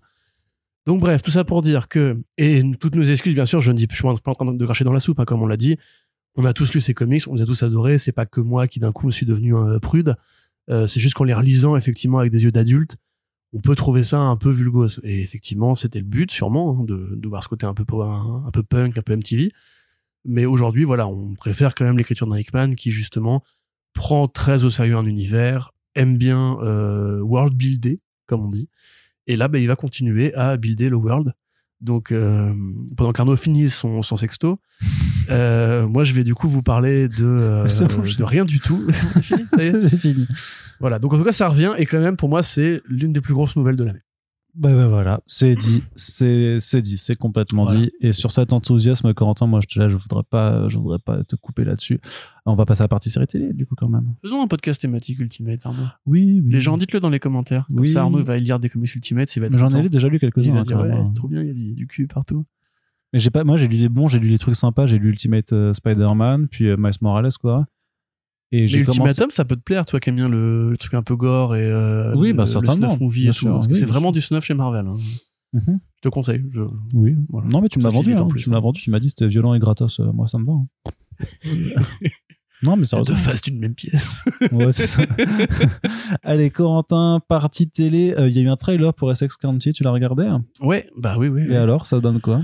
Bah, euh, c'est sympa. euh, ça a l'air bien produit pour une, une série de, du câble canadien. J'avoue, je connais très mal l'industrie de la télévision au Canada. Canada, Canada, Canada. Euh, donc on- pour le rappel, pour rappel, pardon, c'est County qui parle un petit peu de la jeunesse de Jeff Lemire dans le comté de, de, de l'Ontario, une région du Canada euh, où il a grandi et avec des mécaniques familiales qui seraient peu ou prou calquées, inspirées, soit sur sa famille à lui, soit sur des gens qu'il a connus, rencontrés.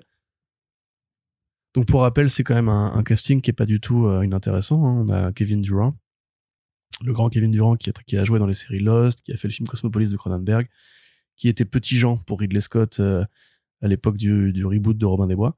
On a aussi cet acteur dont je vais pas me souvenir le nom, qui a joué dans la série Sense8 et euh, dans le film Matrix Reloaded, Revolutions, pardon, de la Wachowski. Donc voilà, enfin c'est des, des- un casting quand même assez solide euh, de gens qui ont fait des grandes séries télé. Voilà, on a Molly Parker aussi qui a fait l'excellente série Deadwood sur HBO. Euh, et, pour, et pourtant, pour l'instant, ce n'est que au Canada. C'est-à-dire que la, Mm. la série n'a pas même pas été mise en ligne sur YouTube. euh, Quand j'avais fait le trailer, moi, c'était juste parce que Jeff Lemire l'avait posté. On dirait vraiment que c'est le seul qui, qui communique dessus. Alors depuis, ça a peut-être été fait et il a promis qu'il y aurait une annonce de diffusion euh, pour les États-Unis et pour le reste du monde. Donc patience, ça va arriver. Je ne pense pas que ça coûte cher, très, hon- très honnêtement, parce que c'est pas une série de science-fiction, c'est pas une série fantastique, c'est une série sur la dynamique familiale d'une petite communauté euh, dans une région paumée du Canada. Donc pour lui, c'est très important. Comme d'ailleurs, c'est que des Canadiens hein, que je viens de vous dire. Les acteurs sont tous canadiens. L'auteur est canadien, ça se passe au Canada, dans sa vie de Canadien. C'est vraiment la série euh, Canadienne. canadienne. Il manquera plus que Ce qu'on Terrence ce qu'on peut trouver d'ailleurs très sincère et très authentique de la part de Jeff Lemire qui a vraiment voulu faire une, bah, une lettre d'amour, le pareil, encore une fois, c'est suranné comme terme, mais D'ailleurs, tu penses qu'il y a Terrence et Philippe dedans ou pas? Terrain, c'est Philippe? Euh, euh, dis Terence, est-ce Quoi? Que j'aurais pas un truc dans mon cul? Si, si vous n'avez pas connu South Park, je suis désolé pour ce qui vient de se passer.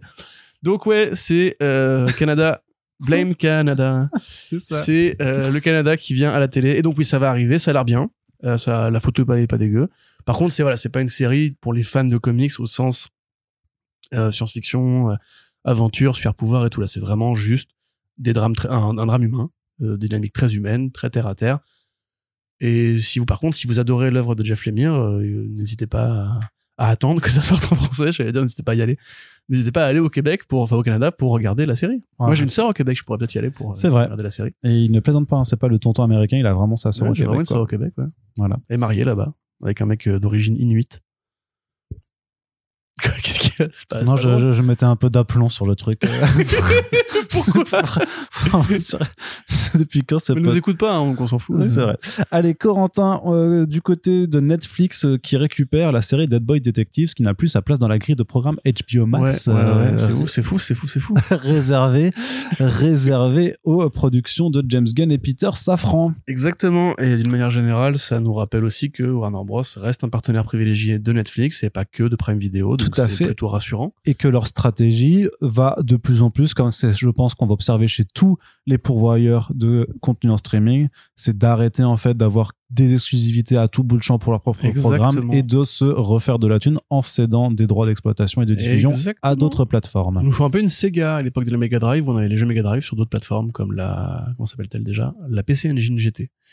Euh, bah, c'est bien ou pas bien, je sais pas. Enfin, c'est par l'antiproduction, donc euh, on verra ce que ça donne. Moi, c'est sympa les Dead Boy Detectives, non En comics, c'est plutôt cool. Ah, c'est hein. super bien, les Double Detectives. euh, T'as pas envie d'en parler, toi, en fait, là. Qui Tu sont apparus dans une perche, mais qui ultra sont- discrète. qui sont euh, apparus euh, dans l'arc Season of Mists euh, Exactement. de Sandman 26, Ouais, je crois. Dessiné par qui 25, je sais Ah, plus. Je sais pas, hein. je crois que c'était Matt Wagner. Euh, donc euh, oui, Dead Boy Detectives, euh, c'est Oui. deux jeunes gens qui mènent des, enfin, qui sont morts et qui mènent des enquêtes sur Terre euh, en échappant justement au regard de la déesse de la mort qui veut les emmener dans, dans, le- dans l'au-delà. Donc on a eu du Brubaker Talbot, on a eu du, Jill Thompson, on a eu du Mark Buckingham, scénario dessin. Trois super volumes. Euh, N'hésitez pas à les lire, les découvrir, c'est vraiment vraiment bien. Mais c'est que disponible en VO. hein. Et c'est que disponible en vélo, en VO pardon. C'est que disponible en vélo. Si tu n'es pas en vélo, tu peux pas lire la BD, elle s'ouvre pas. Mais euh, sinon, ouais, c'est bien. Enfin, tant mieux. Mais Arnaud, parle-en, je fais beaucoup de monologues là. Mais non, mais c'est pour. moi- manquer enfin, d'inspiration. Non, mais en fait, c'était pas ça. C'est que beaucoup se posent la question un petit peu de voir le rapprochement, même si c'est une série euh, Berlanti et qui n'a pas du tout été euh, pilotée Avec pour, voilà. Non. Mais, mais pour dire que dans le marketing, moi, je vois très bien Netflix, par contre, dire From the Mind of the Sandman euh, Writer. Ah oui. Tu vois, dans le marketing, de faire un Oui, lien oui, oui. artificiel. Enfin, un- pas, qui est pas artificiel parce que l'auteur est vraiment celui qui dont, dont, dont c'est venu, c'est venu du même univers, mais de tracer, du coup, de profiter du fait que Netflix, euh, l'adaptation de Sandman soit aussi chez eux pour dire que c'est un peu euh, le Sandman Universe présente, limite, tu vois. Ouais, ce serait pas idiot. euh. Mais après, ça posera la question quand même de la canonicité. Mais c'est pas canon. Est-ce que Neil Gaiman aurait envie de se mélanger avec euh, Sûrement. Non, non, pas du tout. Non, mais c'est pour ça que je dis que c'est hein artificiel. C'est ma question. C'est pour ça que je te dis que c'est artificiel. T'as probablement au niveau du marketing, mais de toute façon, je vois mal cette série durer très longtemps. euh. Non, je pense qu'ils la sortent, ils la, en fait, ils la revendent. Il la bifurque. Ils la revendent à Netflix parce que d'un côté, bah, ça leur fait de la thune et qu'en plus, euh, comme dit, ils peuvent pas la mettre sur HBO Max Ouais. par rapport à leur plan de, de DCU En fait, c'est et parce que de toute façon, est-ce qu'on l'annule? Oh, Netflix, ils la veulent? Bon, allez, on non, c'est pas c'est parce qu'on l'annule, c'est là que par contre le calcul, c'est plus intéressant de la passer à Netflix parce qu'il y a du bif et sur- plutôt que de l'annuler alors que tout a été tourné et que tout est peut-être déjà post-produit. Ouais, ouais, c'est ça. Voilà. c'est- juste pour éviter. Ah, de- mais c'est peut-être parce que l'argent déjà investi, quoi. C'est parce qu'ils ont ils ont passé la deadline pour avoir le retour sur les impôts. C'est peut-être ça, mais en vrai, on n'est plus sûr de rien. hein. Après, honnêtement, enfin, je vois pas en quoi elle gênerait James Gunn au demeurant. Mais de la même façon que je me mais c'est une Moi, je question de intéressant qu'on fasse une putain de série sur Jo- Joanna Constantine en solo en reprenant des arcs cultes. Sur John, tu vois, tant, tant qu'à faire, euh, que maintenant que, que Abrams n'a plus son, son contrat avec, euh, avec Bad Robot, Universe, avec Bad Robot, ouais. Enfin, non, mais Abrams, c'est toujours chez Bad Robot, mais le, Mm. la- le contrat pour les séries Justice League Dark, c'est fini. même s'il y a Swamp Thing qui va au cinéma, donc a priori c'est peu probable, mais si techniquement on considère que Joanna Constantine n'est pas le John Constantine et que les deux peuvent coexister euh, harmonieusement et paisiblement, moi je serais pas contre un petit univers de série Sandman à côté. Il y a plein de personnages, et il y a plein de spin-offs de Sandman que tu peux faire en solitaire. Tu peux même faire justement la, la super série sur le Corinthien de James Tynion Ford euh, Mm. en solo. hein. D'ailleurs, en parlant de James Tynion Force, c'est une bonne nouvelle pour euh, une autre de ses ad- une, une adaptation de ses comics, euh, Something is fluide. Killing the Children. Je t'ai complètement senti euh, faire le truc, mais c'est c'est cool. Euh, donc, euh, qui est reprise chez Netflix. Alors, c'était Mike Flanagan qui devait s'en occuper à la base, donc euh, le monsieur qui a fait notamment The Haunting of Hill House euh, et pas mal d'autres séries de, de- séries d'horreur en fait et de films d'horreur aussi. Donc euh, un bon gars, moi j'étais chaud à, à l'époque et puis en fait il est parti puisque bah, visiblement la direction qu'il avait prise euh, n'était pas celle que souhaitait Netflix. Alors euh, reste à voir ce que c'est, mais en tout cas ils ont confié la série maintenant à deux créateurs allemands qui sont euh, Baran Bo Odar et Jantje Friese, euh, dont je doute d'ailleurs qu'ils soient complètement allemands mais qui ont l'air d'être un peu plus du nord. Tu peux le redire? Baran Bo Odar et Jantje Friese.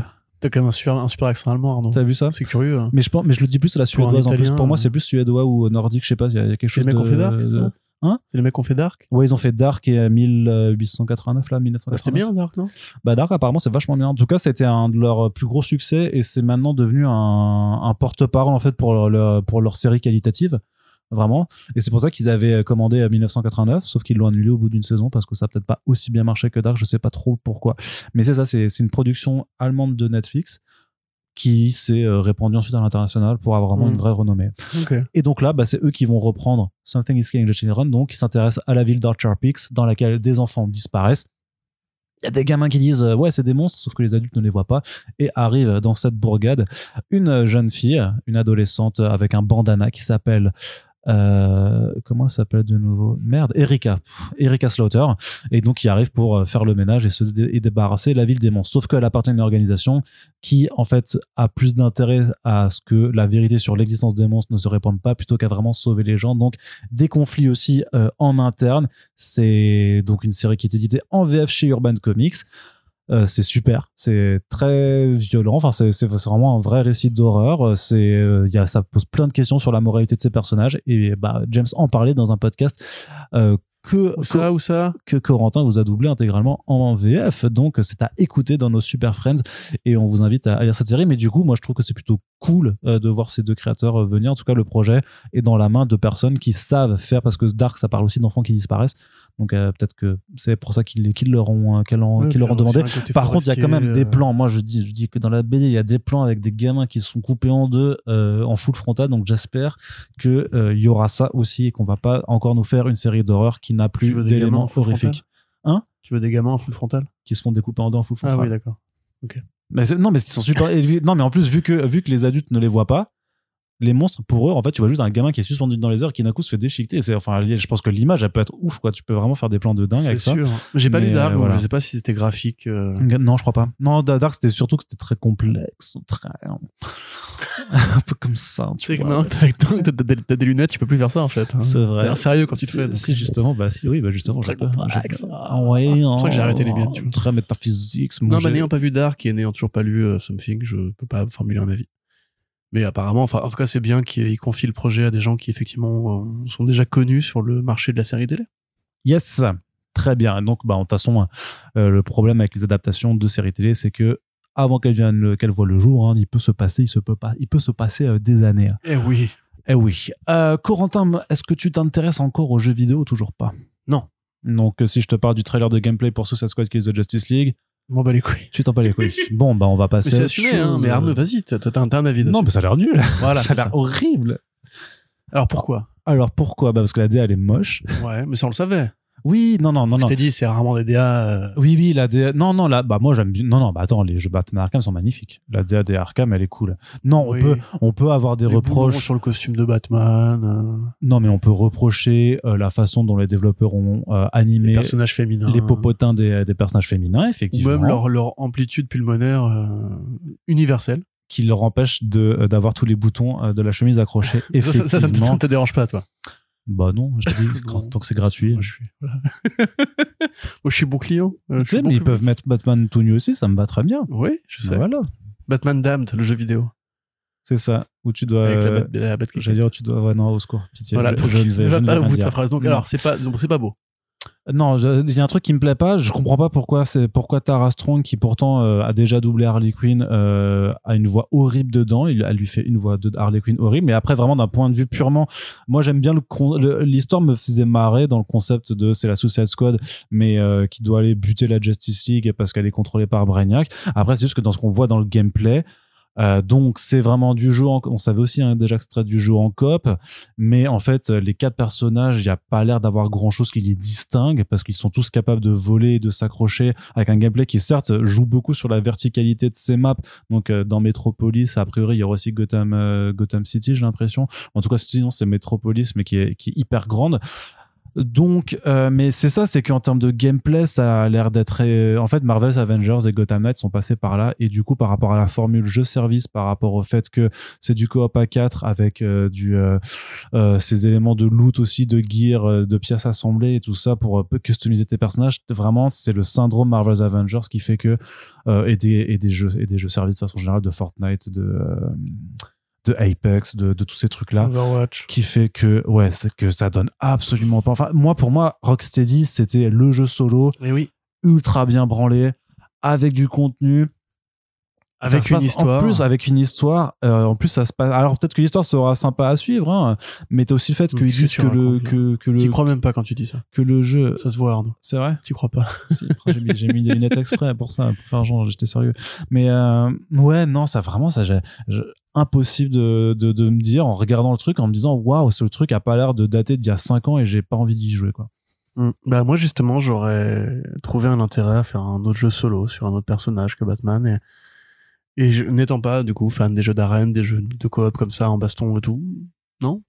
Mais Après, tu peux faire- tu peux- de qu'il y tu a des gens pourras qui faire le jeu- de ce jeu-là qui non, non, mais tu pourras euh, faire le jeu. Mais après, ce euh, genre de jeu-là, je veux dire. moi, je vais le faire en solo euh, parce que tu peux le faire intégralement en solo euh, en switchant les personnages, ce qui te permettra sûrement de faire des trucs sympas. Et j'ai déjà fait des jeux un petit peu, un peu dans ce genre-là. Mais euh, c'est juste que ouais, c'est c'est qu'est-ce qui distingue ces personnages? Je veux dire, c'est exactement comme Gotham. En fait, ça mélange un truc de Avengers avec ce côté euh, les missions, le, euh, les, les, les, les pièces d'équipement et tout ça que tu avais aussi euh, en plus dans, dans Gotham Knight. Mais, ce- mais le côté, les quatre personnages sont différents, mais en fait, ils ont les mêmes mouvements quasiment tous. Euh, pour moi, c'est euh, parce que Gotham Knight, au final, les quatre personnages, tu tu t'amusais pas en fait à expérimenter les différents types de gameplay. Enfin, moi, je me suis pas du tout amusé. Vraiment, il y avait, il y avait pas de différence. Il y avait pas, c'était même, même là-dessus, Rocksteady savait le faire avec euh, dans les Arkham quand tu avais les maps de défis avec les différents personnages. Je trouve que tu avais quand même des intérêts à utiliser Team Drake, Nightwing, Catwoman ou Batman. Je trouvais que tu pouvais vraiment t'amuser un peu avec chacun d'eux. Là, je me dis vraiment, mais entre l'autre euh, de- Deadshot et ses jetpacks et euh, et, euh, King Shark et ses nageoires magiques qui lui permettent de voler, du coup, je non, enfin, pourquoi, tu vois? Je sais pas. Moi j'attends le troisième Batman de Telltale Games. Bah, je sais pas si ça arrivera tout de suite. Non, hein. ça arrivera jamais, ils- je pense. eux, eux- eux, ils sont en train de, de décaler The Wolf Among Us c'est 2. pas, pas euh, pour rien. C'est moi justement, je, je sais que c'est un peu bizarre, mais je, les jeux d'action comme ça, moi j'aime bien les histoires. Et, Mm. Et là non. Non, mais voilà. Euh, mais je pense que vu que moi j'ai passé, passé du temps sur Avengers et sur Gotham forcément je, suis, je pars avec un, a priori négatif euh, là-dessus, alors que je suis pas forcément euh, pas client euh, de ce genre de jeu à la base. Mais on verra bien, ça sort en mai et bah on espère pouvoir. enfin, je testerai quand même de toute façon. Il faudra bien faire le taf. Corentin, partie cinéma pour conclure ce podcast. Deux actualités. Euh, le nouveau Hellboy a déjà un visage. Oui, ce sera l'acteur Jack Casey, ou Kesai, je ne sais pas comment on dit, mais il y a un Y, donc c'est moins Casey. Euh, un acteur de, petite renommée, sans être, euh, sans injurieux envers ce monsieur. Mais c'est vrai qu'après, Ron Perlman qui avait déjà fait, euh, qui avait déjà fait la cité, la Cité des enfants perdus, qui avait déjà fait le, comment? Ah, merde, le film avec, oh là là, il est fatigué, Quentin. Arnaud, aide-moi. Le nom de la rose. Le nom de la Umberto Eco? Ouais, ouais, non, mais il y a un film, tu sais. euh, Oui, de Jean-Jacques Hano, C'est ça, avec, Sean Connery. Merci, Sean Connery, exactement. Donc, où il, est, où il avait déjà joué, déjà joué dedans. Puis, c'était déjà une vedette, en fait, à l'époque. Il avait fait Alien 4 aussi avec Genet. Donc, bref. euh, Ron Perlman était déjà un- une rosta, était déjà plus âgé d'ailleurs aussi quand il avait quand même le rôle, il avait quand même 54 ans quand il a pris le rôle de Hellboy. Ah ouais. Euh, il est vieux maintenant. hein, Ron Mhm. Et après David Arbor qui pareil avait déjà une carrière, il avait déjà fait pas mal de second rôles par-ci par-là, il avait fait évidemment la série Stranger Things. Et donc c'était assez euh, bah, Bankable. c'était des films qui voilà étaient articulés autour d'une vedette. Alors que là, Jack Casey, à l'inverse, il a fait pas mal de films, hein, évidemment, mais Alors, ça a rarement été. euh, oui. Ouais, juste pour préciser que c'était pas une vedette, le, le bateau, hein, mais bien une vedette, une star, parce qu'un film autour d'un bateau, alors que c'est Hellboy, ça n'a absolument aucun sens, évidemment. Je te laisse continuer, pardon. Je pouvais pas ne pas la faire. Mais si, non si, plus. tu pouvais pas la faire. Non, ah, mais si, si, non, tu, mais tu non, je pouvais pouvais- carrément ne pas la faire. Mais non, là, Je je, vais même te dire, tu pouvais même ne jamais la faire. elle a été de, toute- excellente. de ta vie, celle-là. Ah, elle était tellement bien. Donc il a fait des films, effectivement, il a fait le. Alors il avait un rôle dans le Death Wish de euh, Eli Roth. Il a fait 12 Strong, il a fait. euh, Arnaud dit que c'est bien. Il a fait 12 Strong, il a fait Blood, Blood Brother, il a fait un truc, je sais plus comment ça s'appelait, Citadel quelque chose avec Orlando Bloom. Donc c'est en fait un second rôle ou un rôle principal de petite production un peu fauchée, de cinéma d'action, de cinéma de genre, de cinéma d'horreur. Et ça a rarement été un mec qui était au, au sommet de l'affiche. Donc Donc il y a personne qui a fait ah ouais trop bien, je l'adore, il est trop cool. euh, Exactement. J'ai hâte de voir ce qu'il va donner. Exactement. Et il est plus jeune, parce que donc Arbor avait euh, 45 ans quand il avait pris le rôle de Hellboy et euh, Ron Perlman en avait 54. Là, lui, il en a 36. Et a priori, ils vont tourner direct, donc il n'aura pas pris 3-4 ans d'ici le tournage. Donc c'est un jeune Hellboy, ça correspond à ce que Brian Taylor avait dit, qui voulait euh, repartir un peu à la racine avec un Hellboy débutant dans les années 50, donc peu de temps après son apparition euh, sur la Terre. À l'époque où il est encore au service du BPRD, c'est les fameuses histoires Hellboy and the BPRD 54, 55, 56, etc. Dans euh, l'histoire de Crooked Man, donc adaptée de, euh, du scénario de euh, Mike Mignola et Christopher Golden qui ont réécrit l'histoire du Crooked Man. Et d'ailleurs, Brian Taylor, en fait, voulait même, faire un truc encore plus fidèle que euh, ce que Mignola et Golden lui ont proposé. C'est en fait, Mignola a dû essayer de se dire qu'il voulait quand même que ce soit cinématographique, donc a réécrit son histoire. Et Taylor lui a dit, bah c'est bien, mais moi, si tu veux, en fait, j'étais même parti sur l'idée qu'on allait prendre le comics et faire du casse par casse, quoi. Ce qui, moi, me rassure. C'est pour ça que là, évidemment, on n'est pas hypé par Casey parce qu'on on ne le connaît pas. Euh, c'est un quasi inconnu. euh, Ah je valide totalement. hein. merci, merci. Euh, mais c'est le fait que justement ce soit pas une vedette et que donc ce sera pas un film véhicule pour une vedette. Rappelez-vous du Green Hornet euh, de Brian de, de Michel Gondry où justement le fait que Seth Rogen soit une vedette a fait qu'il a pu imposer ses idées à oui le bateau qu'il a pu imposer ses idées à, à Michel Gondry et qu'au final la version qui avait été privilégiée par Gondry qui n'était pas une comédie a été complètement réécrite par la Rosta. Et même le film de Neil Marshall comme on prend Arbor qui a un visage connu on se dit qu'on va pouvoir ramener le grand public dans les salles en pleine bourre de Stranger Things en plus à ce moment-là qu'est-ce qu'on fait? On fait un Marvel Studio violent, on fait un film avec un héros qui en fait a un, un grand enfant de 35 ans qui euh, pas du canapé, des pizzas, qui fait des blagues, qui est con, qui n'a aucun sens des responsabilités et qui va faire un voyage initiatique pour comprendre ce que c'est qu'être un héros. Marvel Studio, avec juste du sang et un, un personnage encore plus con que Aquaman euh, et euh, Star-Lord réunis. Qu'est-ce qu'il y a Qu'est-ce qu'il y a Fais ta blague? Rien non, je, je viens de me rappeler que c'est vrai que ce film était très con. hein. Ouais, il était très con. Moi j'arrive pas à être Ouais. méchant avec parce que j'aime le gore et que je lui pardonne pour ça. Mais c'est vrai qu'il est. Ah, c'est un nanar quoi, Ouais, c'est un vrai nanar, euh, mais comme film Millennium sait les faire. Mais donc là, le fait que donc c'est un petit acteur, donc un plus petit budget a priori, parce que Millennium va pas mettre beaucoup d'argent pour un film qui n'a pas une vedette pour le défendre. Et comme on l'a vu avec Joker, comme on l'a vu avec euh, avec d'autres films comme ça, ça veut généralement dire que le studio va pas être derrière à lui dire justement mets du mets, mets du lol, euh, mets du, du sang, mets de la gerbe, etc. Parce que c'est comme ça qu'on attire les adolescents en salle. Donc au final, bah, c'est peut-être une bonne nouvelle. Putain, imagine, ils le font vraiment en mode à la Joker, tu sais, on part sur un petit truc, 50 millions de dollars et vas-y, ils vont faire un. Bah après, film. le, le Hellboy de Marshall, c'était 50 millions de dollars déjà. hein. Ouais, mais là, mais pour à la Joker, c'est pour ça que c'est là justement quand on dit du mal de Joker, euh, les gars, non, non, réussir à faire ça avec 50 millions, c'est quand même une, une prouesse. Donc, euh, moi, limite moins, hein. même 30 millions, tu vois, je veux dire. euh, Allez, Gu- 200 000. Non, mais Guillermo del Toro a fait La forme de l'eau pour 30 millions de dollars et c'est un film Oui. qui est très proche de l'écriture Mignola. Enfin, en tout cas, c'est quasiment Bah, un spin-off sur Sapiens. Ouais. Euh, et puis, même 200 000 dollars. Allez, El Mariachi, 7 000 dollars pour le tourner, bam. Non, mais tu vois, enfin, effectivement, l'argent est l'ennemi du risque. Parce que quand tu mets une- un gros investissement, tu veux un retour Sur investissement. C'est logique. Euh, alors que là, même s'ils font un plus petit budget, peut-être qu'ils pourront faire une meilleure promo. Par exemple, faire plus de publicité, que ça pourrait faire un film au bouche à oreille. S'il est vraiment fidèle. Mm. Et si à ce côté, horreur elevated Putain, ouais. ou atmosphérique, comme on dit maintenant, euh, ça pourrait peut-être parler aux fans d'Hereditary, parce que l'écriture Mignola, enfin, Gros, gros fandom, hein, Gros ça. bah, ils, sont, ils sont sonores, en tout cas. C'est vrai. Mais c'est ça qu'il faut faire. Et le, et le bouche à oreille euh, existe chez eux, donc euh, peut-être que ça pourrait être ce genre de truc-là que vise Millennium. Encore une fois, c'est compliqué de leur faire confiance. C'est pas une boîte qui fait des bons films hein, en général. Mm. Mais euh, moi, en écoutant les discours de Brian Taylor, je- je- j'avoue que je suis un peu motivé. Quoi. Ouais, mais ça, c'est cool. Donc on verra bien. Yes.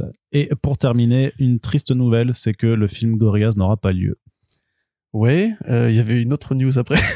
Ouais, mais je, fait l'ai aussi fait sauter parce que je me suis dit qu'en fait, on n'en a rien, quoi. C'est que des, c'est que des bruits de couloir et qu'en fait, on n'a pas forcément vocation, Ouais. vocation à commenter des trucs complètement invérifiables non plus, quoi. Mais Euh, moi, j'aurais bien aimé en parler. tu veux parler? Bah ouais, si tu veux, je te laisse en parler Finir 5 minutes. sur une mauvaise note. Allez. Euh, non, mais juste Gorillaz, oui, donc, euh, ou Gorillaz, comme il faudrait dire apparemment. Ça fait très longtemps qu'ils voulaient faire le film, alors on en parle parce que ce n'est pas évidemment une Jamie œuvre, Hewlett. euh, Jamie Hewlett, voilà, qui n'est pas une œuvre basée sur un comics, mais qui est une œuvre qui a été créée par un dessinateur, un dessinateur de comics, Jamie Hewlett, donc le père de Tank Girl, qui a fait les comics euh, Haircut, qui a fait des passages dans la Doom Patrol. Euh, un grand nom, enfin un ancien grand nom de la scène, la scène un peu punk et musicale britannique, qui après est devenu le meilleur pote de Damon Albarn. Ils ont habité ensemble, ils ont fait le projet Gorillaz, qui était un projet ironique pour se foutre de la gueule de la génération MTV, avec euh, des morceaux qui voulaient rien dire et qui étaient merveilleux justement dans leur non-sens et leur assemblage un peu difforme. C'est devenu l'un des plus gros projets musicaux de ces 20 dernières années. euh, et évidemment, il y a un univers graphique et coloré et visuel qui a été développé autour pour euh, graphique et visuel. Tiens, pourquoi je dis ça en même temps? Pour les clips. Et donc, il y a euh, évidemment l'idée de faire un film Gorillaz, un peu comme Interstellar 5555, euh, du regretter Leiji Matsumoto, voilà, aurait été une très bonne idée qui leur court dans la tête depuis longtemps. Netflix était chaud, et donc on en avait parlé à l'époque, euh, ils avaient mis des ronds pour euh, faire le film. Et puis depuis, ça participe d'un truc dont on vous parle assez régulièrement, qui est la crise du marché du streaming. Netflix est en train de backtracker sur euh, énormément de projets, d'annuler beaucoup de choses, de réduire les budgets de production, de réduire les, exclu- les exclusivités. Et bah, le film Gorillaz a été pris dans cette tourmente. Le producteur qui avait signé ça, chez Netflix, devant, a priori, le reflux des, achats, s'est barré. Donc plus personne ne veut faire le film Gorillaz chez Netflix. Et bah, Damon Albarn a dit euh, non, mais c'est mort. Voilà, ça n'arrivera pas. Donc triste nouvelle, Netflix, vous êtes des abrutis. euh, parce que là, franchement, c'était de l'argent facile à faire. Surtout s'ils auraient pu être à la, à la coprod d'un album qui aurait été soundtrack ou quoi, tu vois. Enfin, je vois pas en quoi c'est c'est une marque qui existe depuis plus de 20 risqué, ans, quoi, tu vois. Gorillaz, tout le monde aime bien ou tout le monde connaît à minima un morceau ou deux. Euh, un film d'animation avec que des morceaux originaux comme Interstellar, bah, un peu ce qu'ils a fait avec, avec, avec tu vois. Intergalactique, Mm. super idée, super projet, super film, bouche à oreille, machin et tout, super bande son. Je vois, je vois pas en quoi c'était risqué, mais bref, peu importe, euh, ça n'arrivera pas et Netflix est vraiment en train de prendre l'eau, Oui, ils se, ils se font dessus. là. prendre l'eau. Oui, prendre l'eau, bah, Transition. prendre l'eau. Je, oui, prépare oui. tout ça, moi. et en puisque fait, euh. tu et puisque tu es dans le la sémantique aquatique euh, Voilà, Corentin euh, voilà. pourquoi ne parlerions-nous pas un petit peu des bruits de, de couloir autour de Aquaman and the Lost Kingdom qui apparemment aurait reçu des retours de projection projection test calamiteux? Alors pourquoi on en parle? D'habitude, moi, j'y apporte, je n'y accorde pardon jamais d'attention, mais là, ça a été relayé par plusieurs médias différents, et notamment Jeff Snyder, euh, S-N-E-I, donc euh, rien à voir avec avec Scott ou euh, Zach, mais qui qui sur les derniers trucs Ah, qu'on a relayés en fait à, à, à vue juste, il était chez Collider, il est quand même relativement fiable, et donc de ce qu'il parle, et en même temps, on n'a pas envie de ne pas y croire parce que vu la gueule du premier film, c'est pas non plus une grande surprise. Donc que les retours de test seraient catastrophiques. Mais moi, ce qui m'a vraiment marqué, c'est que la formulation, c'était du genre, ouais, faut vraiment qu'il rebosse le truc à fond parce que il s'est passé des choses dans ses projections qui n'arrivent jamais avec, euh, avec Les ont films. vomi. euh, Je, ouais, je sais pas, non, mais je sais pas, ça veut dire en termes de, des, des euh. retours. Non, je pense que c'est pas ça, mais genre en termes de, de, Une de- se transformer en chouette, on n'a pas compris ce qui s'est passé. Ouais, le film et en même mauvais, temps, et en même temps, maintenant, et plus tu et plus tu réfléchis, plus tu vois que c'est un film qui a été aussi pris dans le bourbier Covid, rachat de AT&T, puis de Warner Bros Discovery avec les trucs de Amber Heard aussi. Euh, Il y a tellement Ça, je de me demande si ça joue. Je pense, c'est hein, sûr. T'as vu le documentaire de France. Télévisions là encore, non. non. Il est incroyable, terrifiant, mais incroyable quoi. J'avais vraiment envie de me tenir éloigné de cette affaire que j'ai volontairement esquivé euh, pour des questions de perte de foi en l'humanité. Mais allez-y, hein, défendez des alcoolos violents, il n'y a pas de souci. euh, Non, non, mais monde au-delà, c'est ira pas le mieux demain. Oui, oui, hein, c'est pas, mais de toute façon, c'est Bref, pas pardon. Donc oui, Euh, je pense que ça a dû jouer quand même. Parce qu'aujourd'hui, maintenant, tu, tu dis le nom de Amber Heard sur Twitter, t'as quatre personnes qui arrivent, même des comptes bots qui arrivent pour te dire non, Johnny Depp, il avait raison et tout. À mon avis, et on sait, il y a eu la pétition et tout. C'est un débat qui a passionné et qui a enflammé les États-Unis. C'est la nouvelle, c'est la nouvelle euh, affaire Dreyfus. Euh, ça, a, ça a même des conséquences sociales euh, réelles, tu vois, par rapport au procès de Evan Rachel Wood et Marilyn Manson, par rapport à, au fait que de nombreuses femmes qui pensaient aller porter plainte pour violence conjugale se sont rétractées. Ouais. Donc moi je me demande si vraiment en fait ce truc-là a pas eu un impact. Par contre, ce qu'il faut dire, c'est qu'il y a six mois, quand ils ont fait des premières projections test avant les, les reshoots, ou en tout cas les extensions, euh, le film était accueilli comme un truc euh, pas si désagréable que ça. Donc ça veut dire quand même que Warner a volontairement tranché des trucs ou, ou shifté des machins, qui fait que le film est devenu regardable, en tout cas que peut-être le public est devenu plus difficile. Et là honnêtement je ne comprends pas, parce que euh, effectivement le premier c'est pas un grand film, c'est plutôt un nanar généreux on va dire.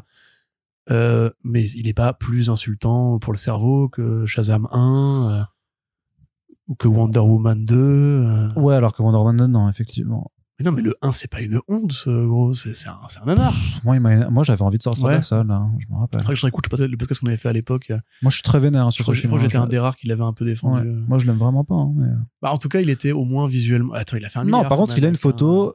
Et il a des plans qui sont plutôt jolis. Il a fait un milliard. euh, si c'était Oui. vraiment un truc qui avait agacé la terre entière, euh, tu vois. Ah non, ça n'a- non, non, dis pas que ça a agacé la.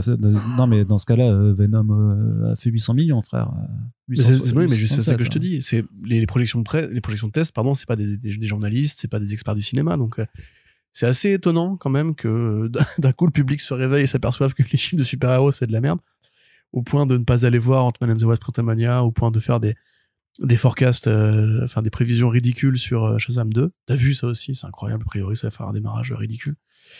Et là, euh, en fait, la question qu'on se pose tous, c'est euh, à quoi bon en fait euh, Non, Aquaman. Ah, à quoi bon en fait aller voir les films d'essai cette année? Effectivement parce que déjà ils n'auront pas d'utilité conséquente posthume entre guillemets A priori. le fait est aussi que ça évidemment c'est pas un critère pour juger du cinéma mais quand les films sont mauvais et qu'on a l'habitude qu'ils soient mauvais mais qu'on les supporte dans l'espoir qu'un jour il y en a un qui soit bon et que quand on puisse on puisse aller voir celui qui est bon en ayant tout compris de ceux d'avant euh, bah là c'est même pas la peine Shazam 2 a priori je ne pense vraiment pas que ce sera un bon film pas plus que Black Adam n'en était un euh, Flashpoint, euh, plus je vois des images sur, ce film, plus j'ai des, des PTSD de quand j'avais acheté une PS2 euh, à mes 14 ans.